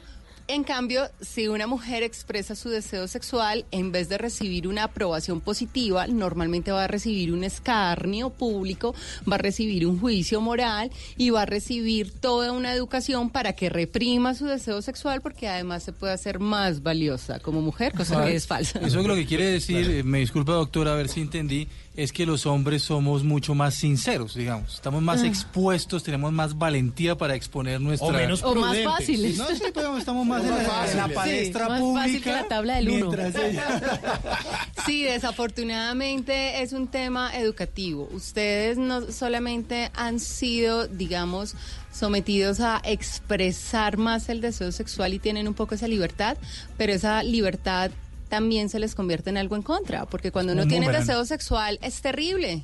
Las mujeres no están preparadas para que sus parejas varones no tengan deseo sexual o para que no tengan erección o para que simplemente no quieran sexo. Es incluso en las parejas heterosexuales mucho más duro para una mujer sentir que su pareja varón le dice no, esta vez no quiero, esta vez no quiero o no tiene una erección a que un a que un hombre eh, reciba como no de parte de la mujer. El hombre está, digamos, como más acostumbrado a eso. Entonces, digamos que esa presión social también por las cuales ustedes han estado educados, de que el sexo, tienen, digamos, más permisividad en torno al sexo, también se les devuelve en boomerang cuando justamente no tienen sexo, no quieren tenerlo, tienen problemas de erección, problemas de eyaculación y demás, o simplemente no quieren. Bueno, volvamos un poquitico al tema ancestral y al tema eh, que tiene que ver con la biología. Las mujeres también, eh, históricamente, y esto tiene que ver con la evolución, también escogen como a un macho que sea físicamente atractivo. Y con esto estoy hablando de que sea una persona que esté sana, además. Y es una cosa que tiene que ver con la evolución, no es, no es una imposición de los medios de comunicación ni de la publicidad, de la figura que tiene que ser así, sino que simplemente Uno ve en ese hombre el papá futuro de sus hijos, ¿cierto? porque es una persona que es sana, o sea, si tiene un cuerpo que es sano, que no es un tipo fofo o que de pronto lo vea como medio cojo, eh, no estoy siendo discriminatorio con esto, sino como que lo vea que físicamente es, es, es, es alguien que cu- cuyo cuerpo demuestra eh, simplemente un estado sano, o sea, una persona que está sana. Saludable. Una, una persona saludable con la que podría tener descendencia. Si fun- ¿Sigue funcionando así o no? Sí, eh, digamos que hay algunas variables de tipo evolutivo que determinan ello y hay una autora excepcional que a mí me encanta que se llama Helen Fisher y explica muy bien esta situación. En general, el ser humano, hombres y mujeres, buscan personas saludables y que físicamente representen eh, los valores de la salud, por así decirlo, para podernos reproducir. Sin embargo, como te digo, mm, intervienen muchos factores de tipo cognitivo, emocional, histórico de las personas para elegir de quién nos enamoramos. Porque si nos vamos a ceñir netamente al evolutivo, pues es una visión también muy con- muy constreñida, muy limitada, porque el ser humano no solamente está determinado por la biología y por la evolución, permanentemente uno también está proponiendo nuevas eh, avances en la evolución, cosas muy distintas. O sea, uno no tiene que estar repitiendo la evolución. Entonces, por ejemplo, ahorita podemos encontrar parejas que les gusta y desean personas con algún tipo de discapacidad física y demás. También las personas con algún tipo de discapacidad mental también tienen derecho a establecer sus relaciones amorosas y también se casan y también se unen y también demás. Ahorita con este boom de expresar las enfermedades mentales, eh, que es- me parece maravilloso como que las vuelvan transparentes eh, y se pueda evidenciar y se empiece a tocar el tema, pues cualquiera diría, no, pues una persona con enfermedad mental, qué horror. No, pero también se enamoran y también tienen parejas y hay muchísimas personas que tienen trastornos mentales pero que no lo expresan no lo han, o no lo han identificado, que están dentro de relaciones de toda la vida. Entonces, digamos que aunque uno en general tiene una propensión evolutiva a buscar lo que a uno le parezca, sano desde lo físico eh, y son indicadores que uno no los Ajá. percibe de manera consciente. Y no ¿no? los pone en palabras. Ay, ay, no los pone en palabras, o sea que Jamás. estamos Sí. desnudando lo que hay en el interior de, de- toda esta selección que uno va a hacer Pero como uno no está en un bar diciendo, ay, allá viene una persona con una eh, salud increíble, ¿no? Esta vieja está Qué buena. saludable se ve. Punto, No, ya. sí, pero ahí va una cosa, esta vieja está buena y ahí van los temas culturales. Entonces, si nos vamos al tema evolutivo, la más deseable a nivel evolutivo sería la de las caderas más prominentes, los senos también más anchos y mucho más rollizas. Pero ahorita nuestros estándares culturales pueden ser distintos, pueden ser las mujeres con muchísima delgadez, muy flacas y tenemos mujeres pues que están tendiendo a ello y de ahí también muchos problemas de trastornos alimenticios que hay. Pero, Pero entonces hacer- volvemos sí, como la sí. cultura también va determinando y va cambiando esos Pero comportamientos. podríamos hacer un experimento. Uno pone una flaca ahí de las que están de moda y le pone una caderona con, con los senos bien prominentes y, No, y de y todas- el hombre voltea a mirar a quién. O sea, De más rápido a quién. De todas maneras hay un Yo creo tema que ahí eso es uno- variable. ¿Sí? No, porque ahí sí hay un tema que uno, uno como ser humano automáticamente está guiado por el tema de la proporción áurea y uno busca proporción áurea todo el tiempo como referente de El número pi, el 1.618, Sí, que es- exactamente. Y uno busca, busca, el concepto de belleza está muy ligado a eso, aunque culturalmente está influenciado, pero instintivamente uno busca la proporción áurea como un, como un concepto estándar de belleza. Tú y desde dices- pequeñitos, además. Sí, pero ahí va una cosa, los también tienen derecho a reproducirse y también tienen derecho a amar Tenemos, y a ser amados. No, pero ¿sabes qué es lo Pero- bueno? Que la belleza es subjetiva. Entonces, para mí me puede parecer horrible, pero a mi amiga le puede parecer lindísimo. Claro, además que yo creo que a uno, uno, uno como hombre ve a una mujer y dice como, hey, está buenísima, está muy querida, está bonita o lo que sea, pero más allá de eso usted no siente como una atracción sexual. O sea, le puede parecer linda, le puede parecer muy querida, pero de ahí a que le llame realmente la atención y que quiera entablar una relación con ella, hay un paso grande. Pero ¿no? Simón es de la minoría, porque todos si quieren dos cucharadas al caldo y mano a la presa. Pero ahí va una cosa y volvemos al tema cultural y por qué el ser humano únicamente no podemos decir que está determinado de términos evolutivos. Entonces decimos, no, en general se prefiere lo bello y lo que decías de lo áureo y demás. ¿Qué es lo que sucede? Hay muchísimos hombres dirían, no, una mujer bella, maravilloso. Pero ahí donde la conozcan, quedan totalmente Se intimidados, le huyen y dicen no. Y, se, y, y desarrollan o se les expresa unas inseguridades que tenían. Dicen, no, si esta mujer es así, tan bella, mínimo tiene 10 encima y yo no voy a estar ahí, mínimo va a ser infiel. Y a veces se consiguen la feita para darles más seguridad al macho. Entonces, eh, volvemos al tema. No solamente estamos determinados ni por la evolución, ni por la cantidad de hormonas que segreguemos, ni tantas cosas biológicas. Somos un compendio de muchas dimensiones humanas y dentro de ello lo cultural y lo personal pesa también mucho. Sí, además ha cambiado. En los años 50 la gordita rolliza estaba de moda, ¿no? La que uno Tipo ve. Marilyn Monroe. Sí, exacto, la que uno ve en fotos de los años 50 y ahora Claro, no. Ahora claro. Es, ahora es distinto. No, pero ahorita estamos ahí con un movimiento interesante que es el body positive, que es justamente la aceptación de todos los cuerpos. Y ahorita vemos mujeres con corporalidades muy renacentistas. O sea, me refiero como muy rollizas, con celulitis y demás, y todas mostrándose en Instagram y en Mujeres sus redes reales. sociales. Exacto. Eh, Las mujeres reales son más lindas para mí, digo, como es subjetivo. Digo, para mí las mujeres reales son mejores que la, la mona esta postiza ya en, en- en la pasarela. Sí, pero sigue siendo que- muy Sí, deseable. pero yo tengo un amigo que le fascinan las flacas, por ejemplo. Se muere por las flacas. En cambio, tengo a otro que le gustan las de curvitas. Las de curvita. Todo es relativo. Claro, además que uno a veces dice y hay alguien, por ejemplo, en la oficina que a usted le parece simpática y al resto de gente no. Y ahí es donde uno dice como, pero es que tiene algo como yo no sé qué o no sé cómo. Y ahí es donde yo creo que empieza a jugar un factor importante eso que uno dice química, ¿no? De cómo uno se siente cuando se acerca al otro, cómo el cuerpo reacciona, cómo de pronto si le coge la mano o el simple hombro, como que se estremece y uno dice, uy, aquí qué está pasando. Sí, hay algunos asuntos de química, pero no solamente de ello. También le- les conté ahorita que habían también algunos asuntos históricos, solo que no todas las veces las, lo tenemos de manera consciente. Por ejemplo, puede que te guste alguien que te recuerda a la madre, pero o sea, lo que te estoy diciendo es algo que tú no te vas a dar cuenta a no ser que vayas a terapia. Pero que de pronto hay algo que te hizo recordar o, o te hizo sentir como con la madre y en ese Edipo ahí no resuelto con la madre o en el caso de las mujeres también con el padre. Eh, hay algo que les atrae y uno no sabe por qué. Entonces no solamente es un asunto de química y la feromona y los andrógenos o los estrógenos, sino también hay asuntos del recuerdo, de la historicidad de esa persona y también de sus ideas preconcebidas. ¿Por qué? Porque, por ejemplo, a nosotros como mujeres nos han determinado mucho nuestro comportamiento amoroso en algunas, en nuestra cultura tan machista, en donde muchas de nuestras madres o padres nos dijeron consígase un hombre con billete, con plata, que la saque adelante y que la mantenga. Entonces, si de pronto estás en la oficina y ves a ese tipo con la chequera, como decía ahorita, eh, nuestro invitado, Guillermo. pues claro, puede que ni siquiera esté correspondiendo a sus propios intereses personales, sino a lo que la educaron culturalmente, que por fortuna estamos tratando de evitar que justamente las chicas encuentren una dependencia económica a través de estos sujetos y que los hombres dejen de estar buscando las empleadas del servicio en las mujeres. No, pero ahí de todas maneras hay un tema instintivo y es buscar un, un eh, proveedor, el mejor proveedor para la cría. Digamos que es un tema también instintivo, porque finalmente, eso eh, casualmente Mauricio me compartió un, un, eh, documental muy interesante de la BBC, que los pingüinos, las pingüinas, seleccionan a pingüinos que tengan mayor cantidad de, de piedras en su nido. Y la comparación que hacen es que las piedras funcionan como el dinero, porque esas piedras proveen una, digamos, un aislamiento térmico de mejor calidad para eh, empollar los huevos de los de los pingüinos.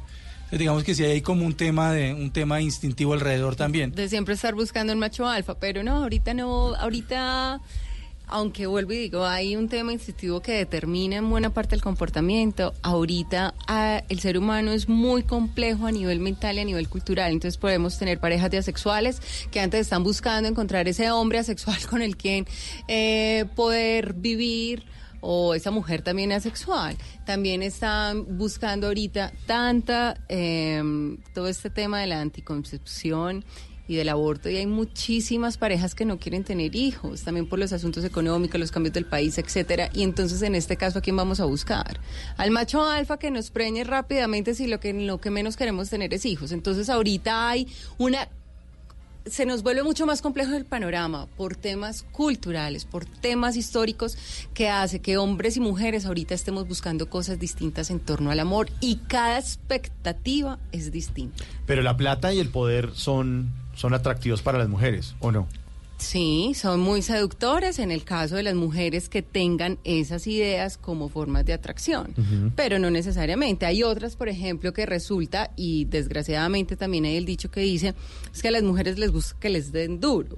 Y es como una idea muy masoquista, ¿no? Mientras más mal la trate, ahí más, Más ahí la- más la tiene. Mejor la va a tener. Exacto, mejor Sí. la va a tener. Y eso también eh, uno lo puede ver, claro, en las mujeres que tienen como idea de amor asociado al maltrato, donde desarrollan estas relaciones tóxicas, estas relaciones de dependencia en todos los sentidos. Y claro, a estas mujeres le funcionan. Ahora, que esto sea sano, no. O sea, que sea sano el tema de una atracción a partir de la chequera, no, no es sano. O sea, No, ni que lo estamos eso. promoviendo. Exacto, ni lo No, estamos no, promoviendo. para nada. ¿Qué sucede? Sí, pero es justamente una, una evidencia de lo que hay que replantear, porque no son amores sanos, son amores que nacen viciados. El amor que nace viciado desde el maltrato está condenado a fracasar, está condenado al sufrimiento de las dos personas, lo mismo el que está basado en un interés económico y demás. Bueno, estamos en Bla Bla Blue en este especial de amor y amistad. Hoy hablando del sexo y espero que muchos ya estén sin pijama.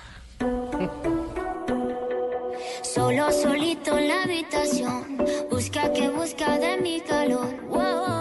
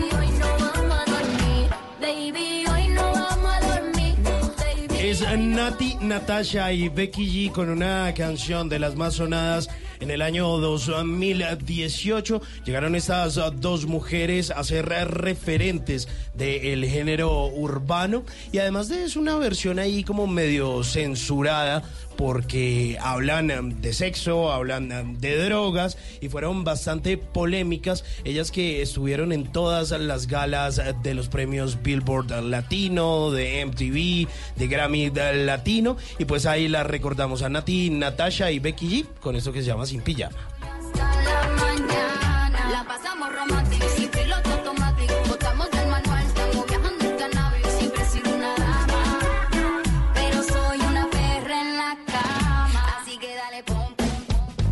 Bla bla blue. Porque en la noche la única que no se cansa es la lengua.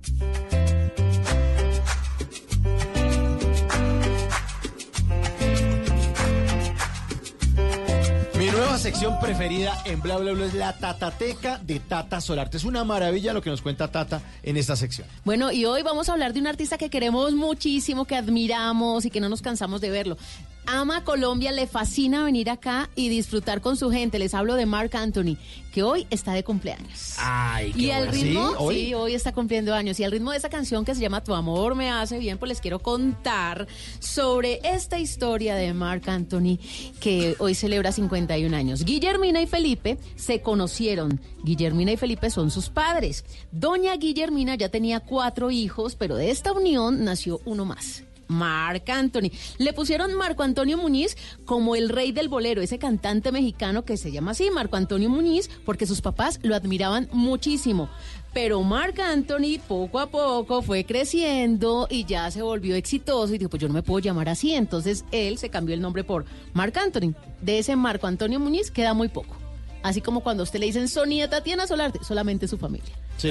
O en las citas de la EPS. Para nosotros, Tata. Exactamente. Pues bien, Mark Anthony nació en un día como hoy en New York y está de cumpleaños. 51 años y es reconocido como cantante, actor, productor musical y productor de televisión. Es padre de cinco hijos, amante de las habichuelas, el arroz con pollo y también el pollito frito. En sus ratos libres le gusta pilotear helicópteros. Le dicen el flaco de oro. Canta muy bien salsa, bolero. pero ¿qué tal ese joven? ¿Ah? Pilotear tranquilo.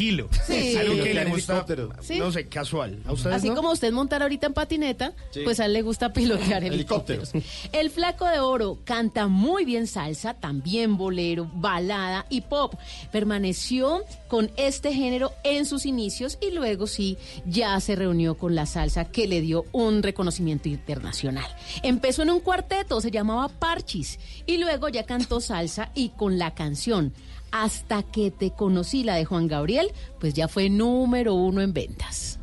Yo vivía tan distinto, algo hermoso, algo divino, lleno de felicidad. Les decía que Marc Anthony tiene cinco hijos. Ariadna, la mayor de 25 años, producto de un noviazgo con una ex policía de Nueva York. Ryan, de 18, y Christian, de 16, con la ex Miss Universo, Dayanara Torres. Cristian se llama así en honor a un cantante que él admira mucho, que es Cristian Castro.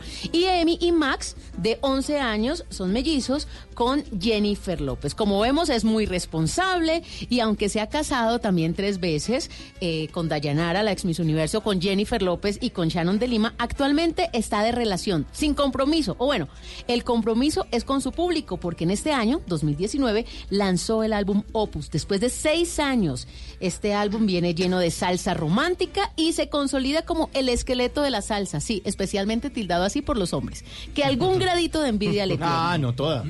Bueno, feliz cumpleaños a Mark Anthony. 12 millones de discos vendidos, 61 premios entre Grammys, Billboard, lo nuestro, 98 nominaciones, realmente 51 años bien vividos y hoy a los oyentes les dejamos este que es un himno de él para celebrar su vida y para nosotros para celebrar nuestra vida. Puede vencer la sequía. ¿Y para qué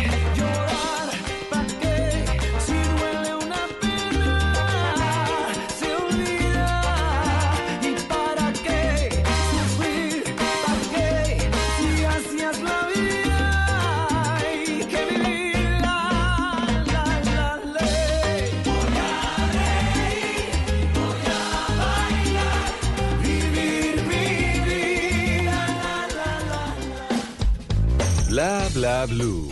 Porque en la noche la única que no se cansa es la lengua.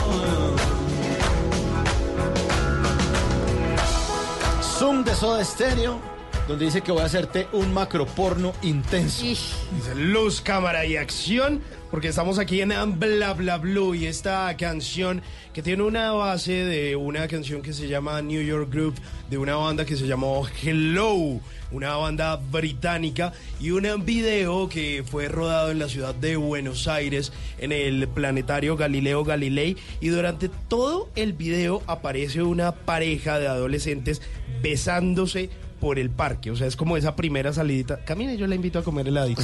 Y usted no sabe lo que hay detrás de ese heladito. Ahí está Suma del álbum Signos de 1995, Soda Stereo.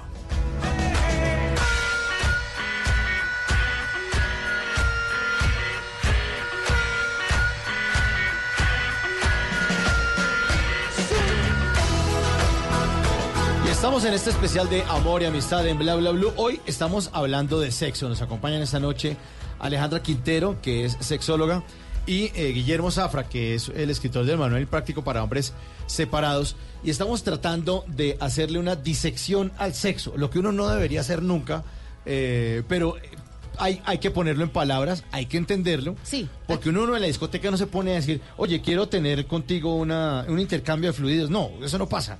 Simplemente uno siente una atracción. Pero han hecho, eh, han hecho estudios, Mauricio, en Sí. donde les preguntan mujeres en, en- en sitios desconocidos. Vamos a suponer que llega Mauricio a una universidad y que se atraviesa con mujeres, se encuentra con mujeres en el camino y le dice, uy, ¿cómo estás de linda? ¿Quieres tener sexo conmigo? Y las mujeres le dicen, no. No, pues está loco. No, está loco, no, no, no. ¿Qué le Y hacen el mismo experimento con un hombre muy apuesto, eh, perdón, con una mujer muy apuesta Sí. y que se encuentra con hombres y le dice, uy, como que la, la señora morboseando, ¿no? Como la... Y los hombres de una le dicen, sí, sí, sí, rico tener Bueno, sexo. ¿por qué bueno, no? ¿por qué no? Entonces, sí, somos muy diferentes. Yo diría que yo diría que no tanto diferentes, sino selectivas. Nosotras las mujeres, Claro, claro. claro, porque es que una cosa es un hombre proponiéndole a una mujer y otra cosa una mujer proponiéndole a un hombre, porque la, mu- la mujer ya, ya tuvo un proceso de selección y dijo, digamos que decidió tener sexo casual, pero lo que hizo fue emplear cierta cantidad de tiempo para escoger la víctima. Claro, ustedes creen que hicieron, uy, lo hice, lo hice. No, uno de mujer escoge. Claro, de Pero ahí va escoge. también el tema de el hombre propone y la mujer dispone. Estamos hablando un poco también de eso de fondo, ¿no? Sin embargo, este es otro algo que también hay que replantear. Eso es un poco machista, de uno tener como una actitud tan pasiva frente al tema de la propuesta sexual. Uno también puede proponer si así lo desea. Y ojalá, eh, yo sé que ahorita hay algunos cambios eh, en las ideas en torno a la sexualidad y el amor, pero ojalá pudiéramos tener más mujeres que propongan más y menos hombres que se asusten cuando encuentran a esa mujer que les propone, porque eh, como siempre nos educaron del hombre propone y la mujer dispone, pues desafortunadamente muchos hombres salen huyendo cuando las mujeres expresan su deseo sexual. Pero eso es un cambio de estos, de- yo, yo siento es un cambio de estos tiempos. Exacto, por eso estoy diciendo, Pero- ahorita se están generando. Pero- cambios. Pero que es de- mucho. Claro, es que naturalmente el hombre siempre está como acostumbrado por naturaleza y eso se ve en, en la selva, los leones cazando, conquistando. No, la que caza o la las- no, no, o incluso las mismas pal- eh, los palomos y las palomas. Entonces está el palomo que cotorrea, que se mueve, que es bonito y si usted ve en las especies humanas, en las especies animales, a veces los más bonitos son los machos. Cuando usted ve, no sé, aves, eh, mamíferos, o lo que sea. Entonces siempre está el hombre como tratando de cortejar a la mujer. Entonces, claro, cuando la mujer corteja, que a mí me parece maravilloso, sí, máximo. suele cambiar un poquito eh, la idea y cada uno como que, uy, venga, ¿no era yo el que iba a cortejar? Sí, Lo- pero justamente ahí, y para salirnos tanto de ese discurso de las especies, Helen Fisher plantea que en el caso de los seres humanos pasa normalmente lo contrario. Las mujeres la más arreglada, la que más se, se adecua, se arregla, se prepara, que en el caso de los machos, que en el caso de los varones humanos, y eso se llama un dismorf- dismos- dismorfismo sexual.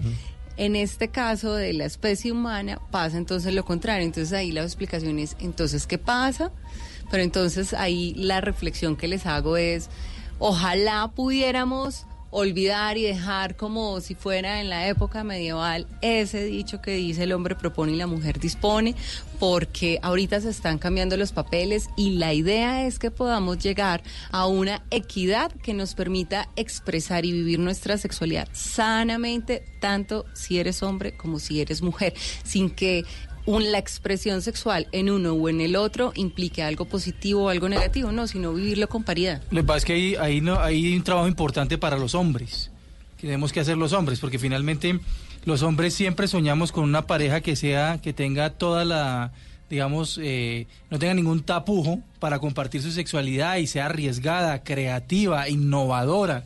Eh, pero al momento en que buscamos una pareja, pensamos que la asociación del- de lo que queremos sexualmente a lo que eh, compartimos afectivamente comienza a tener un problema y un cortocircuito para uno como hombre, precisamente por lo que decía Alejandra, y es que hay un tema cultural que lo está enmarcando a uno y que de hecho por más liberado que uno se autodenomine de manera consciente, debajo de eso, en, en lo inconsciente, pues hay un, un hay una construcción, un marco que uno ha venido adquiriendo a lo largo de la vida que poco lo deja mover y que para poderlo romper hay que hacerse consciente, porque finalmente el hecho de poderse expresar sexualmente de manera directa, clara, eh, sin tapujos, para que uno no lo malinterprete, quien más debiese trabajar ese, esa forma de afrontar esa, esa situación somos nosotros hombres, porque paradójicamente soñamos con una mujer liberada, pero somos los más mojigatos a la hora de buscar la compañía. Pero es que volvemos al tema de la hipocresía social y nuestra doble moral. Entonces siempre también nos han educado con otra máxima en nuestra sociedad, que es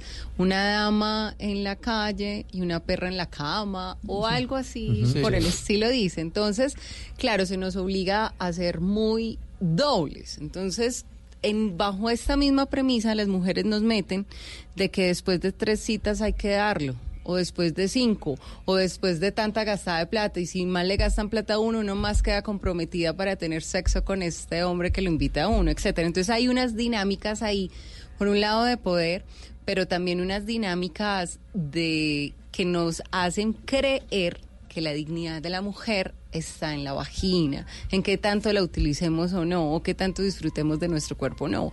Y la dignidad de una mujer no está allí. Entonces, empezar a desentramar y cortar con esta esquizofrenia social que nos han metido también a nosotras y también a, a los hombres, pues nos va, va a hacer vivir mejor. Porque si te encontrás algún día con una mujer muy abierta para hablar de su sexualidad, muy libre, pero pues estoy hablando de una libertad sana, ¿cierto? Chévere.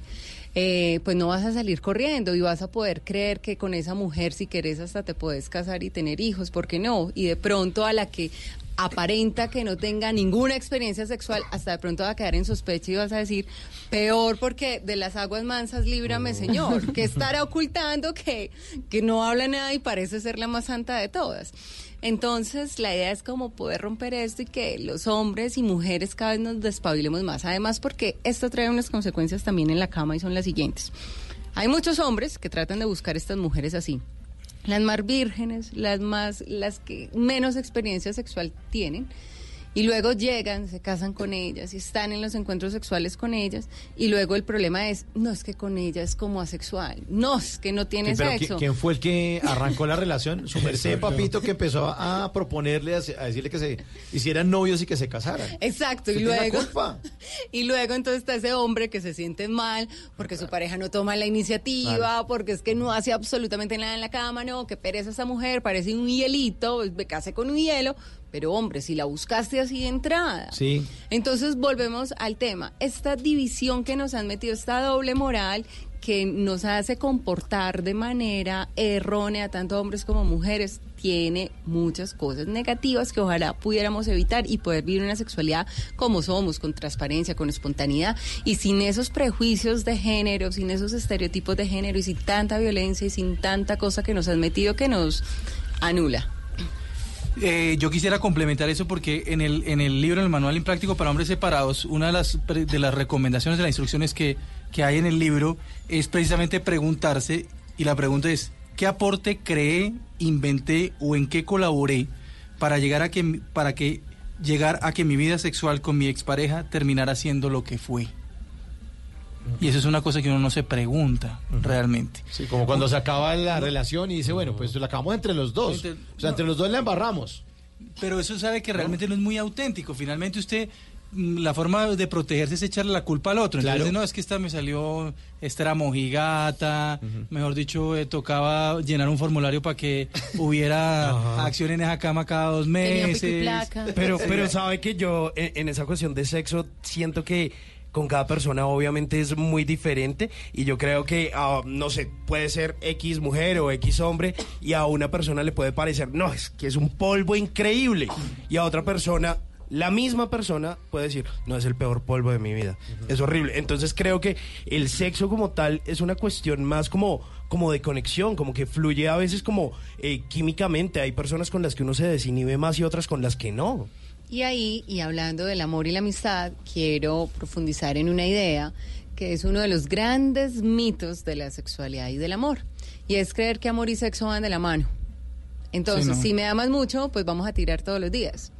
Y no, no, no, no, no, eso no pasa. No, no, no, es incluso la dinámica es distinta. Normalmente en la, en la primera etapa del enamoramiento, en donde tenemos hormonas como las que les conté, la testosterona superactivada, la dopamina, la, la noradrenalina y otras hormonas, pues claro, queremos tirar todo el día, queremos tener sexo con esa persona de manera muy frecuente y el amor puede estar por el piso porque apenas estamos conociendo a esta persona y vinculándonos desde el atractivo físico. Posteriormente pasa un tiempito y este deseo tiende a declinar y es absolutamente normal. Ahora, si durante ese tiempo que estuviste tirando con ese otro, lograste construir, además de unas buenas relaciones sexuales, lograste construir algo de compromiso, proyectos en conjunto, empatía, solidaridad y demás, puede que la relación continúe así el deseo sexual empiece a declinar. Entonces, esta otra variable, la del compromiso y del amor, puede ir aumentando y el deseo decrementando. O sea, va para abajo, pero el amor y el compromiso van para arriba. Porque incluso desde la parte neuroquímica, pues este tipo de amor que les estoy comentando, que es el apego, pues se genera a través de otras hormonas. Imagínese, no sé, una relación de 10 años o 5 años que uno todavía sintiera un bajonazo en el estómago cuando ve hacia otra persona cuando llegó del trabajo y siga con insomnio durante 5 ya no años. Eso es margen Ya de no error.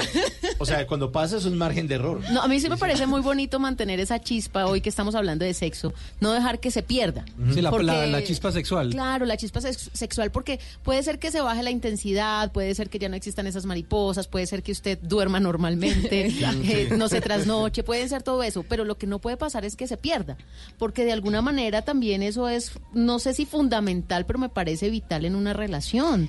Eh, sí y no. Te voy a decir, se va a perder porque neurológicamente se va a perder.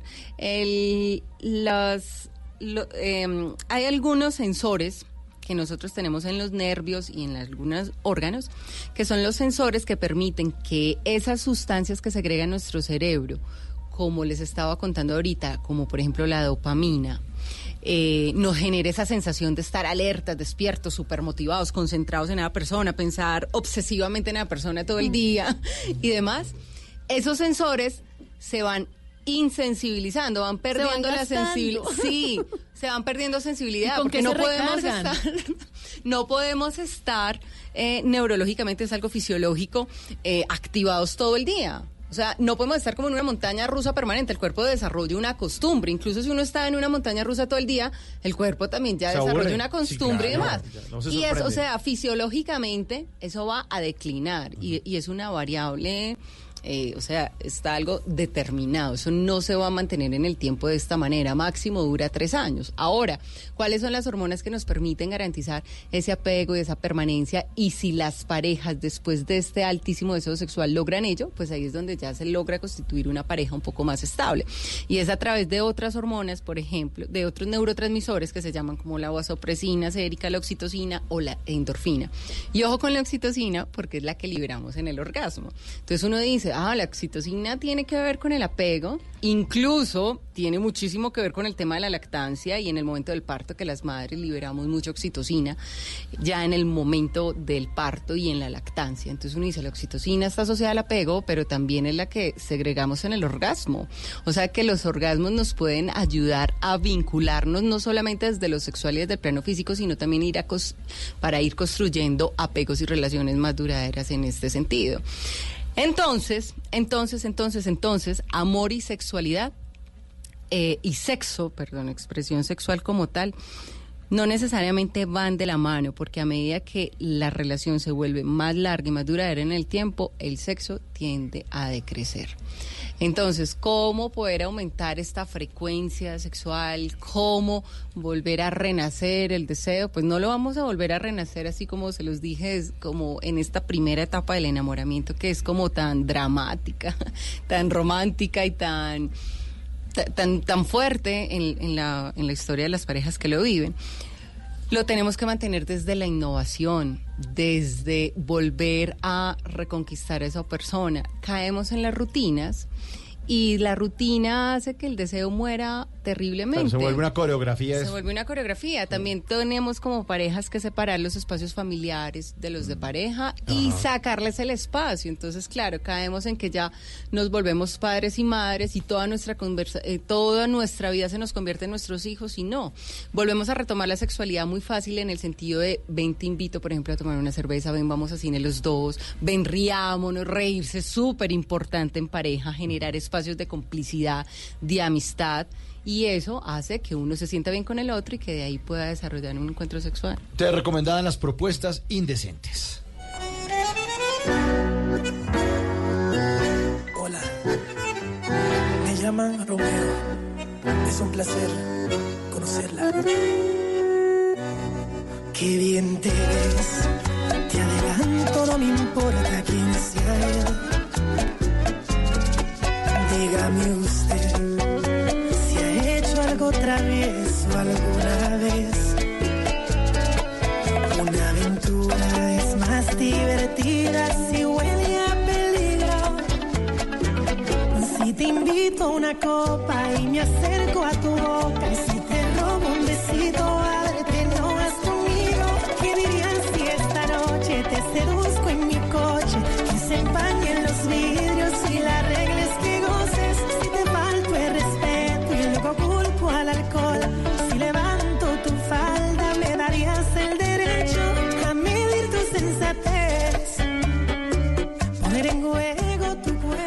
Lo que algún día fue noticia, hoy es historia. En Bla Bla Blue, antes de que se acabe el día.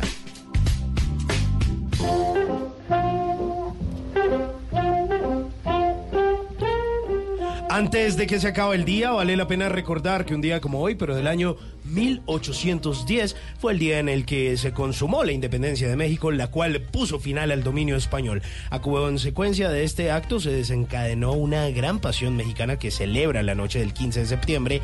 Ahí ese famoso grito de independencia. Esta celebración por lo general viene acompañada de un gran festejo en los estados mexicanos. La fiesta consiste en el establecimiento de las fiestas patrias, las cuales tienen por lo general juegos mecánicos, comidas típicas, grupos musicales y presentaciones folclóricas. El grito de Dolores, según la tradición mexicana, es un llamado de el cura Miguel Hidalgo y Costilla que dio la noche del 15 de septiembre. El grito consistió en tocar las campanas de la parroquia de Dolores ubicada en el estado de Guanajuato, proclamado el inicio de la guerra de independencia. La tradición consiste en tocar las campanas de dicha parroquia mencionando o proclamando consignas de la libertad mexicana. El pueblo responde con gran pasión a Viva México y celebra con fiestas y cantos mexicanos. Es la tradición más pasional que tiene este país norteamericano. Antes de que se acabe el día, un abrazo al pueblo mexicano. Pero la Una- celebración es hoy, ¿no? 16. La celebración es hoy. El grito es el 15 de la El celebración. grito es el 15 en la noche, a medianoche, y la celebración hoy 16. Por eso, antes de que se acabe el día, este 16 de septiembre, un abrazo al pueblo mexicano, una patria con historia, tradición, cultura y un amor incalculable. ¡Viva México, carajo!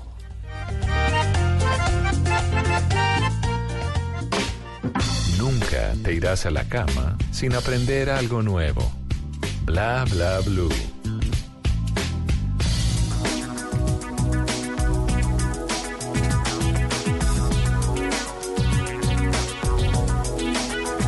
En esta semana de amor y amistad estamos hoy hablando de sexo, de sexo, de sexo. Y se está transformando entonces el tema del sexo en la humanidad.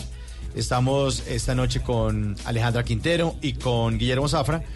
Y, y son nuevos, como nuevos modelos de relaciones, ¿no, eh, Alejandra? Ya no es el hombre con la mujer, ya hay diferentes maneras, como usted lo contaba hace un- un- un- unos minutos, ya hay gente que se interesa por gente que de pronto tenga una discapacidad y le parece atractivo eso, y está bien, simplemente es que se haga dentro de los ámbitos eh, de- del- del- del placer y de construir algo bonito, como el sexo. Claro, desde la, humani- desde la humanidad, desde Sí. el bienestar personal y de la pareja del colectivo. Y no solamente estamos deconstruyendo todas estas ideas que ahorita les planteé, sino que también ahorita hay un fuerte debate y una fuerte construcción y muchos talleres que se están haciendo en todo el mundo, eh, deconstruyendo la idea del amor romántico. Eso de que uno tiene que buscar la media naranja, eso ya está mandado a recoger. Eso de que el amor lo puede todo, que el amor dura la- toda la vida, que el amor lo aguanta todo y si usted lo ama en el amor, ¿qué le puede pasar? Eso ahorita lo estamos mandando a recoger y estos son parte de los mitos del amor romántico que sostienen tantos sufrimientos en hombres y mujeres. Si quería decir algo, Guillermo. Sí, eh, pues eh, de acuerdo a lo que dice Alejandra, como decía la canción, el amor dura o hoy en día se acaba de tanto usar.